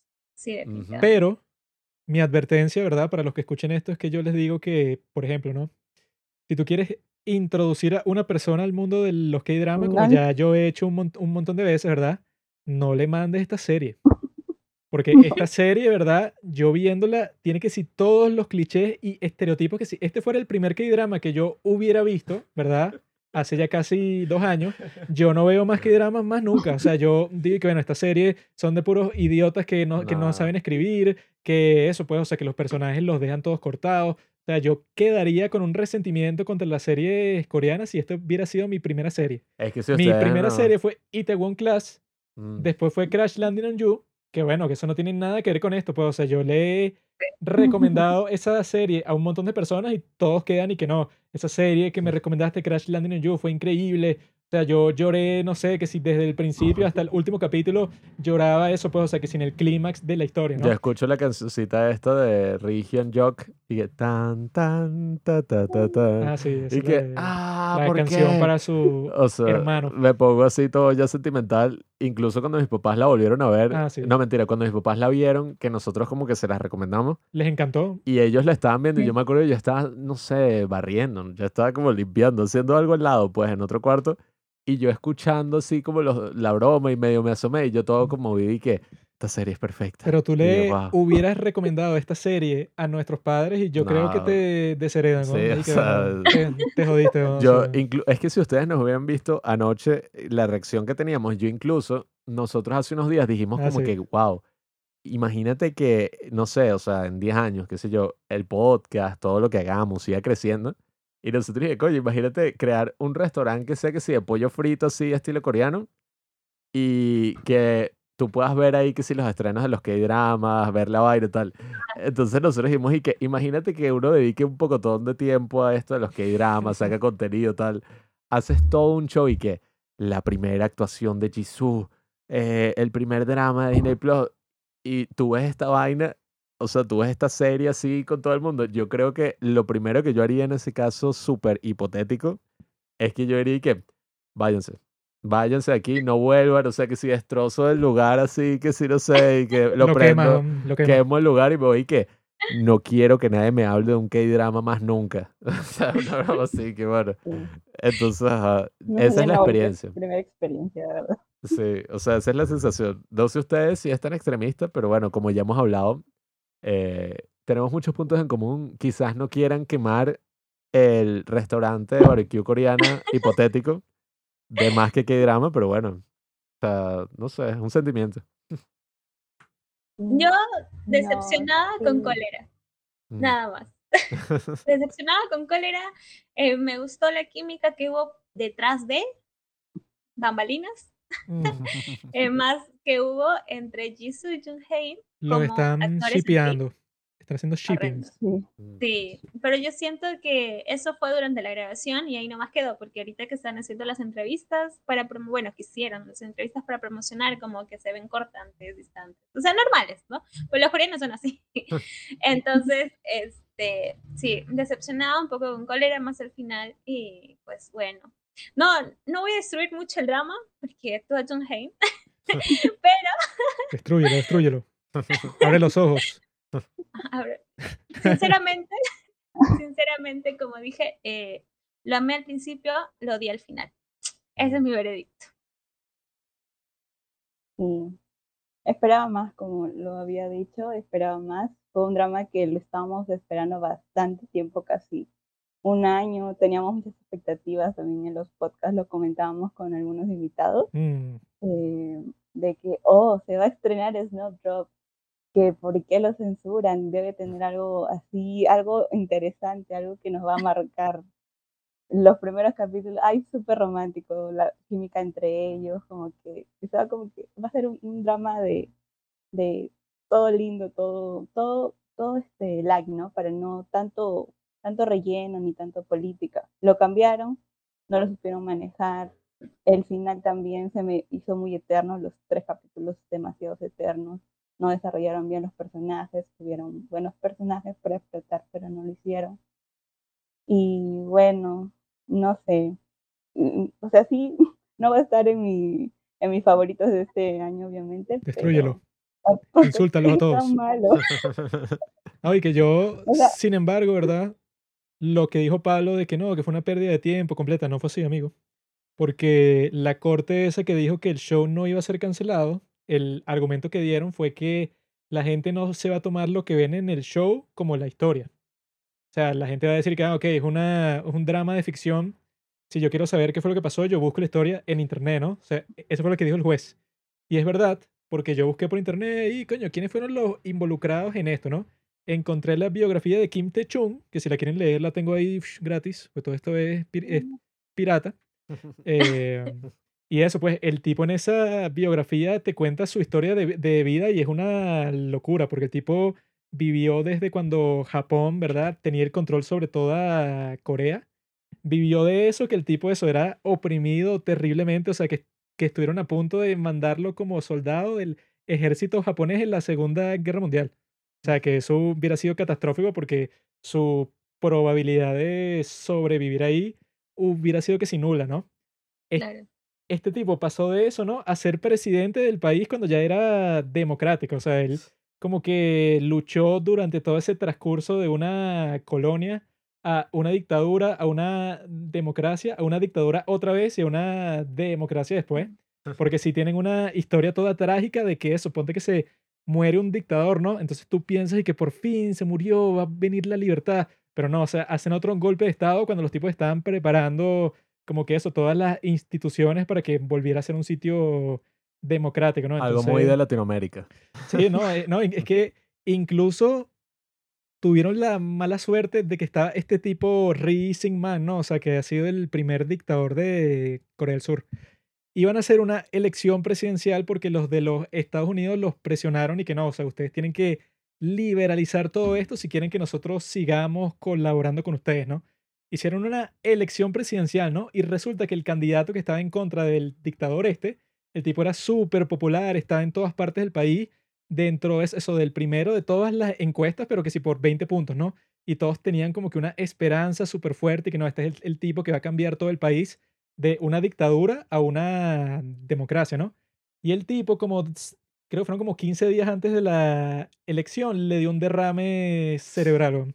Ajá. Y entonces, después de eso, como que se pudrieron todas esas esperanzas y la elección la ganó el tipo este, que era súper dictatorial, que después de eso no hubo más elecciones presidenciales por un montón de tiempo. Bueno, ya saben, amigos, si vieron Snowdrop y quedaron decepcionados, en el futuro lo más probable es que cuando Juanqui termine de leer este libro, si es que, no sé, lo termina de leer, Voy como por el 15% del libro. Bueno, eventualmente, si lo termina de leer, sacará una recomendación. Ah, sí. Los lunes sacamos Ah, bueno, recomendaciones. Algo que casi se me olvida. Ustedes que quizás les pueda interesar esto, ¿no? En 1987, no, no creí que iba a decir algo así. Sí, que- una... Palabra cultural. sí. una espía norcoreana, ¿verdad? Puso una bomba en un avión que iba desde Teherán hasta Seúl, ¿verdad? Que estaba lleno de coreanos del sur y lo explotó y creo que murieron 157 coreanos en esa Wow. explosión, ¿no? Eso pasó en 1987 porque los coreanos del norte estaban tratando de como que de crear un caos dentro de Corea del Sur porque sabían que viene la elección a presidente, sabían que era, o sea, así, o sea, con, con un montón de protestas, o sea, crear un caos completo para ellos tomar el país, que eso nunca iba a pasar, pero bueno, en la cabeza del coreano del norte que se le ocurrió eso tenía sentido, ¿no? Mandó a esa espía a hacer eso, ¿no? La tipa explotó el avión, ¿verdad? Eh, o sea, una mujer como de 25 años, pues, o sea, pudiera ser cualquiera de ustedes dos, ¿no? O sea, que no sabemos si ustedes son espías. Eh, y, Cuidado, ell- y ella, ¿verdad? Sacó su autobiografía que se llama Las lágrimas de mi alma. Yo hice una recomendación en este podcast, ¿verdad? Y ese es el libro más traducido del coreano, ¿verdad? A todos los idiomas del mundo, porque fue como que la historia de ella, ¿verdad? Que se trató de suicidar luego de explotar el avión, pero no funcionó, ¿no? Ah, que ya terminó desertando, ¿no? Sí, en, en- en- entonces a ella la forzaron a, in- a integrarse a la sociedad de Corea del Sur cuando era la persona más odiada de todo el país, porque eso, porque se probó completamente que la tipa era una súper loca, ¿no? Sin embargo, ella, ¿verdad? Se integró a la sociedad, se casó con uno de los agentes que la estaba interrogando, ¿verdad? Y ella... Esos son que Sí, Ajá, exacto. Esto es una mejor idea de que drama mil veces que Snowdrop. Y o sea. ella hasta el día de hoy vive escondida en Corea del Sur porque dicen que si los, los coreanos del norte supieran dónde está ella, la eliminan, pues. capitán. claro. Entonces, eso pues es muy raro, ¿verdad? Que en esta serie como que te pongan que eso, pues que no, que los coreanos del sur se unieron con los coreanos del norte para hacer como que todo un engaño ahí, para que la elección votaran por ellos y que bueno, esa situación no se parece en lo absoluto en la realidad, porque cosas mucho más dramáticas y mucho más contundentes sucedieron y ya, pues, o sea, la situación que te muestran en la serie ni siquiera es más emocionante que la realidad, o sea, que tú No. supones que si tú tienes el poder, pues, o sea, de crear cualquier historia que se te ocurra, tú puedes crear algo mucho más emocionante, dramático, complejo que las cosas que en realidad pasaron. Pero si no eres capaz de hacer eso cuando literalmente eh, tu imaginación no tiene límites, entonces eso, pues, yo con, o sea, sabiendo que eso pasó en 1987 y veo esta serie y digo que, ah, bueno, eso tuvo que tener un impacto gigante en la elección, ¿no? O sea, que los coreanos del norte mandaron a un espía para que hiciera un ataque terrorista, o sea, ya eso era suficiente. Sí, la para que los- escritora, perdón. No, ya yo estaba yo de Ahora. todas formas terminando, o sea, ya. Perdón. si la escritora de Snowden hubiera, no sé, hecho un K-drama sobre esta historia, probablemente eso de que explota en el avión se hubiera alargado como 30, no sé, Ah, 10 episodios mínimo. El avión Dando volando, sí. en el aire, ¿no? Sí, el avión el avión. pasó, bueno, 10 episodios volando y se apuntaron las armas como 60 no, veces. y, y al final nunca explotó, sino que Sí, al simplemente final no explotó, sino que volando. todo el fin. mundo saltó de paracaídas y el gobierno surcoreano lo explotó, pues. Y es curioso sea- porque en el año que tú mencionas, que es 1987, también fue inventada este K-drama. Exacto. O sea, debió decir, eh, al menos mencionarlo algo, ¿no? Porque ya que dicen que se basan en la realidad en esa época, al menos algo. Ah, bueno, es que esa fue Moran Hill, pues, la hizo eso. Ah, bueno, era otra historia. Morán Hill 1. Esa es Era la Snowdrop. Snowdrop parte 2 es que Moran Hill devuelve los 300 millones y vuela el avión, pues. Ah, no, bueno, y el, el nombre de la recomendación sobre este tema es regalo, idea para una película, ¿no? Porque yo lo que pensaba y que, bueno, estos tipos hacen tantas series, tantas películas sobre todo tipo de historia. Aquí tienen esta historia que no se ha adaptado, aunque sí vi que hicieron y que una películas en Japón sobre, sobre lo que pasó, pero se ve que lo, que lo hicieron como con mil dólares de presupuesto, pues. Ustedes que, que, bueno, eso, son audiovisualistas, ¿no? Podríamos decir, además de podcasters. ¿Quién sabe? Capaz pueden hacer un P-drama. Un P-drama, sí. Nosotros haremos nuestros B-drama aquí en Venezuela. Y bueno, vamos a Hemos ver. hecho un par de sketches por ahí. Hemos de nuestra, Ah, sí. Ah, nuestra yo lo vi. Todo Yo lo vi, bueno, lo vi. eh, estuvo gracioso. Nuestro debut. Todo el tema del ramen y tal.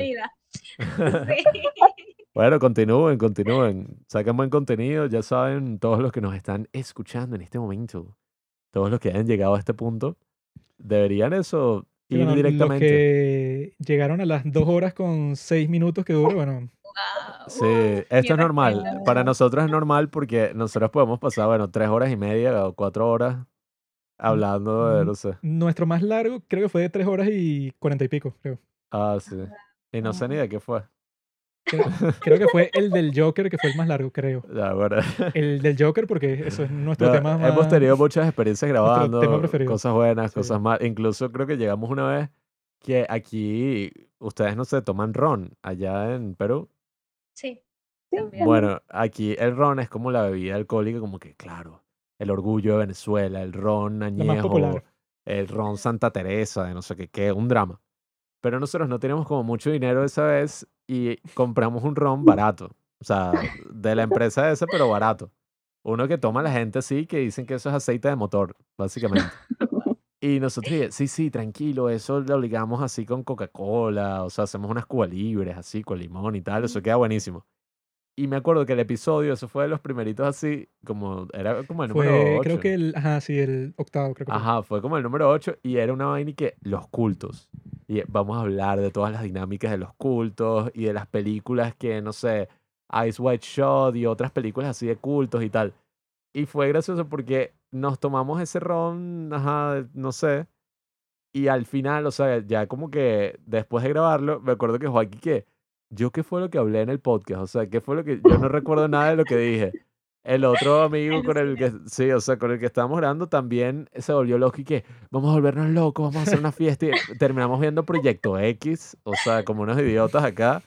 Y yo no pude dormir toda esa noche, o sea, no sé qué pasó con ese alcohol que yo no pude dormir. No, y estaba ahí que, ese capítulo quedó tan disperso que yo lo borré, pues, o sea, Sí, ya o sea. no está disponible porque si cualquiera escucha eso, Dice que bueno, este es un grupo de idiotas, ¿no? o sea, Sí, están tratando de conversar sobre los cultos, pero de repente se ponen a hablar de un tema que no tiene nada que ver y después vuelven a eso, pero sin contexto, pues, o sea, que si tú te pierdes como cinco segundos ya no entiendes nada. Entonces, Entonces, yo lo, sí, lo desaparecí. pues. hemos tenido como unos recorridos raros en este mundo del podcast. Pero, como Mm. escuché, bueno, que ustedes dos están metidos en el mundo audiovisual, les voy a mandar ahí por Instagram nuestro cortometraje, que muchos expertos, Ah, bueno.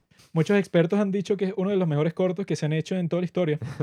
Entonces, bueno, quisiéramos Bueno. saber su opinión porque el punto de eso pues de compartir cosas como un cortometraje ver si tiene un efecto con gente de todas partes del mundo y se lo hemos mandado a gente de todas partes del mundo y eso pues para experimentar si en realidad es una especie de experiencia universal Un pues. coreano que nosotros entrevistamos aquí, ¿no? Creo que lo vio. Juno Lee, Jono Lee. quizá, no sé. Bueno. Pero bueno, amigos, creo que ya a las dos horas y nueve minutos ya comprendieron que, bueno, todas las cosas que se querían decir sobre este drama y sobre su contexto político, social y económico. Así que, ya saben, sigan a las de más que K-dramas. Más que K-dramas, suena fino. Más que K. Y bueno, si están escuchando esto, supongo No, que sigan a los padres del Les cine. voy a dar un consejo y que, como lo de Facebook, y que en vez de más que K-dramas, ¿por qué no lo dejan más que K? Y es más limpio. No, no. Bueno, Podría amigos, ser, lo vamos a copiar. terrible consejo, pero bueno, ya saben. No, no- Las dos horas están haciendo efecto, creo. No escuchen a Pablo. Y bueno, ya saben, yo les deseo felicidad y mucha prosperidad en este año del tigre. Gracias, gracias. Gracias. Gracias a ustedes por invitarnos una vez más. Eh, encantadas de haber estado acá compartiendo, chismeando un rato, cambiando opiniones, es- escuchando cómo han odiado Snowdrop. espero poder, de verdad, están más que invitados a más que Tigrama.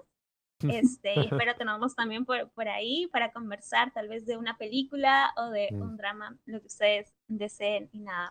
Un saludo también para todos sus oyentes. Nuestro próximo drama es Our Beloved Summer. No sé cómo se llama en español. Justo Amo, de amo. Ah. ¿lo están Amo. viendo? Ah, bueno, ya saben. Yo lo me, sí, ya lo acabé. Si Van a llorar. se, si se activan para el próximo, están invitadas porque sale mi querida compañera Kim Dami, que es muy, Muy es muy cute. Sí, no, y ese drama es súper bueno. Entonces, un buen guion. Mm. Espero este, que, que no lo odien, porque estoy segura que no. Un buen guion de personajes. de Pero verdad, ya se acabó. O Sí, sí, sí. todavía. Sí. Sí, ya Y se sí, acabó. Está listo, sea, ya está Acabó la listo, sí. semana pasada. Y el último episodio no fue como en la Snowdrop, ¿no? O sea, No.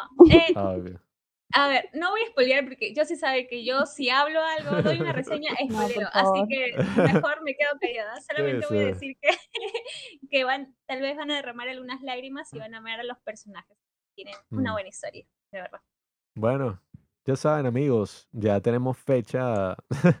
bueno, no sé cuándo será, porque no sé cuánto. Mientras la vemos, Sí. creo que será unas cuantas semanas, pero mientras tanto, bueno, película. Aquí Hay tenemos de que todo. hacer un capítulo sobre ITZY, sobre Twice. No. Vamos a hacer una reseña de cada miembro de Twice como persona, pues, o sea, si No, pensamos que son buenas personas. Y les vamos a dar un número así, los vamos a deshumanizar. No. Así que si les ca- encantaría escuchar eso, bueno, ya saben, suscríbanse ahí, le ponen la campanita, etcétera. Sigan a los Em. padres del chisme y a más que K chisme eh, para que tengan todas las noticias, todo. Y bueno, estén pendientes de todo lo que se viene. Muchísimas gracias a todos. Gracias por escuchar Los Padres del Cine. Síguenos en Instagram para enterarte de los nuevos capítulos que iremos publicando. Si nos escuchas por Spotify o por Apple Podcast y piensas que este podcast vale 5 estrellas, califícanos. Si no, mejor escríbelo en tu diario.